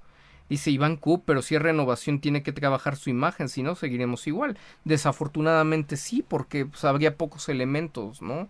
para, para que las cosas sean distintas, aunque ellos siguen creyendo que lo que importa es lo de adentro y como si verdaderamente se respetaran los acuerdos que, que en corto se hacen, ¿no? Cuando en realidad en público es donde viene toda la presión y donde se ve como al final pues las cosas nunca, nunca jalan a, su favor. Eh... ¿Cómo? Cándida Ávila dice, dejen su like si no tendrán sueños íntimos con Helmut Marco. No nos vayan a salir aquí Marco Lovers de Closet, mi querida Cándida. Es juego muy peligroso el, el, que, el que comentas. Dice Rocío Gutiérrez, espero que Checo salga con la misma actitud que hoy y que le salga la jugada. Me gusta el Checo que vi, aunque fuera por unos instantes. Yo coincido contigo, Rocío Gutiérrez. No es de estársela jugando siempre un volado, pero eh, sí a afinar algunas cosas que se necesitan. Eh, dice Sandra Bermúdez, no se oye, dice Iván Q, sí se escucha. No, no empecemos nuevamente con que nos sabotearon. Eh, vámonos, vamos a descansar, si me lo permiten. Vamos a hacer un pase de lista eh, y desear que sea una gran semana de carrera esta que viene. Eh, levantarnos, así es parte, así es la vida, vaya. A veces hay que tomar en riesgos. El que no arriesga no gana, o sea. Insisto que no se pueden tomar tan literal esa, esa frase de que las carreras no se ganan en la primera vuelta porque aunque es cierto, aunque es bastante sabio, aunque no te lo puedes jugar al todo nada, la verdad es que hay pocos casos documentados en la historia de la Fórmula 1 que estén tan clavados como el de Sergio, donde sepas que si no rebasa a Max Verstappen y la única oportunidad clara y limpia donde tiene de hacerlo es la arrancada, si no después no lo van a dejar pasar. Ese caso como el de Checo Pérez de la actualidad no es, no es, no es un ejemplo que aplica para, para la lamentada frase de que las carreras no se ganan en, en la primera vuelta o en la primera curva hay, una excepción a la regla con lo que está pasando de Checo y hay que entenderlo muy bien, hay que documentarse más ampliamente y hay que tener un criterio, criterio mucho más profundo de, las cosas, es la, sugerencia. Dice Red 5, esta semana será mejor, confío que, que así sea. Dice Red Bully, bendiciones por su esfuerzo en darnos análisis de calidad, lo apreciamos, ya se ve cansado, vaya a descansar maestro Alberto Tello, lo estamos. Eh, Elio Torres, saludos, que descansen percepcionistas. Ale Luna, sobrinito, recuerda cómo corría Verstappen, chocaba y la regaba, pero míralo ahora dónde está. No es lo que, no es lo que queremos, no nos gusta el estilo de, de Verstappen, pero pues eh, a Red Bull, en Red Bull sí les gustan esos, esos riesgos, ¿no? Entonces creo que no es tan negativo en el entorno de Red Bull haberlo visto tomar ese, ese riesgo. Lo pesado es el contexto, ¿no? El acumulado que viene de atrás, que, que pues en buena medida tiene que ver con el equipo, pero pues en la otra por la complicidad y condescendencia de, de Sergio Reiswick. Dice, señor Tello, favor, mándeme un saludo, mande un saludo a mi padre Rafael Valdés, por favor, quien me llevó al gusto por la F1 y como lo dijo hoy, más vale todo o nada, es una lástima, peor mejor morir con todo que, que de nada. Eh, saludos, mi querido Rafa, para ti y para tu papá, Rafa Valdés, con muchísimo cariño, mi querido Sharik, mejores cosas están por venir, un abrazo, tío, mi querido Sharik, fuerza, fuerza, ni modo, no nos salió, pero eh, sabemos, sabemos que, que, que, de ese tipo de, momentos vienen, vienen cosas mejores. Eh, un gran saludo para el tío Tello y toda la comunidad percepcionista de Jorge Ahumada, Sandra Bermúdez, buenas noches, aunque no escucho nada. Saludos, Sandrita. Fernando Rodríguez, Rausik, tío. Eh, Red Bull y dejen sus likes, no sean strolls. Carlos Riva Palacio, saludos tío Tello, buenas noches Carlitos. Eh, te am, te queremos sobrinito, Aleluna, Samurai, doctor, doctor, más colágeno para Checo para que sea un cohete Hagamos la cooperacha, quien quiera mándele colágeno. Ahí les comparto siempre el link desde donde, donde yo lo adquiero. Así que mandémosle colágeno al, al buen Checo. Eh, para que se revitalice. Antonio López Morales, Forza Sergiño, e Iván Q, agarraré cierta frase, pero para algo bueno. La realidad es que el tío y su equipo sí saben de lo que hablan, siendo objetivo. Gracias, Iván. Cindy Saldívar, buenas noches a todos. Descansen, ya se calmó la tormenta. Gracias, Alberto. Qué bueno, Cindy. Fernando Rodríguez, yo me voy a dormir feliz por esta noche con lo que demostró Checo pensemos, pensemos en cosas chingonas, como dijo el chicharito, aunque la frase sea de repente más emotiva de lo que parece, parece el resultado. Eh, Anaís Mireles, ¿algo que decir de Pato antes de irnos? Sí, claro que sí, tuve la oportunidad de, de verlo muy cerquita tipazo, así como lo conocemos, así como lo vemos inclusive en sus dinámicas de indicar, cercano, se fue, se fue a la grada directamente, se metió a la zona de las gradas, permitió la cercanía del, del público, eh, no escatimó esfuerzos en firmar, en tomar las cámaras eh, personalmente para las selfies, de verdad un tipo que está en otro nivel de cercanía, eh, pues obviamente son tipos de temperamentos distintos, el de Checo y él, un hombre que tendría un un potencial eh, mercadológico y de, y de conexión, no solamente con Latinoamérica, creo que sería un hombre que podría hacer muy bien este, este crossover, eh, también con el periodismo británico, una muy buena relación con Buxton, eh, muy bien respaldado con McLaren, sobre todo hace dos o, tres años. Ojalá, ojalá se abra una ventana de oportunidad de una u otra forma para que él llegue a, a Fórmula 1 y pues ojalá que pudiera ser en, en, en, un equipo que tenga posibilidades interesantes. Si fuera en McLaren con los avances que estamos viendo ahora, bueno, pues sería, sería genial. Así que si Lando se, se tiene que ir, pues que le consigan un contrato y que se acomoden las piezas como mejor les convengan a, a todos. Yo no tengo duda de que que Checo Pérez salga adelante donde quiera que, que esté. Cándida Ávila, saludos tío Tello, gracias, gracias Cándida, gracias Pedro, gracias Guillermo, mi querida Ale Luna, Abraham Bonilla, Víctor Allende, Francia, eh, Pedro Bolán y todos, todos, muchísimas, muchísimas gracias por habernos eh, reacompañado. Mi querido Brian, Elías Cázares, Antonio López Morales, si la vida nos los permite, estaremos platicando el próximo domingo y ojalá que sea festejando un, buen resultado y, cosas muy muy importantes sobre todo satisfechos con, la actuación de Sergio y ojalá que, él pueda salir con esa sangre hirviendo pero también con la calma para, para tomar las mejor, la mejor de las decisiones en cada, en cada una de, de, sus acciones. Así que me despido por ahora. Que tengan una excelente semana Race Week en, en Brasil. Veremos qué, qué pasa con nuestro gran Checo Pérez. No nos bajamos de la checoneta. Seguimos, seguimos apoyando y que venga, que, que Sergio siga mostrando esa determinación y ese carácter con el que arrancó su Gran Premio de México. Hasta pronto, queridos amigos.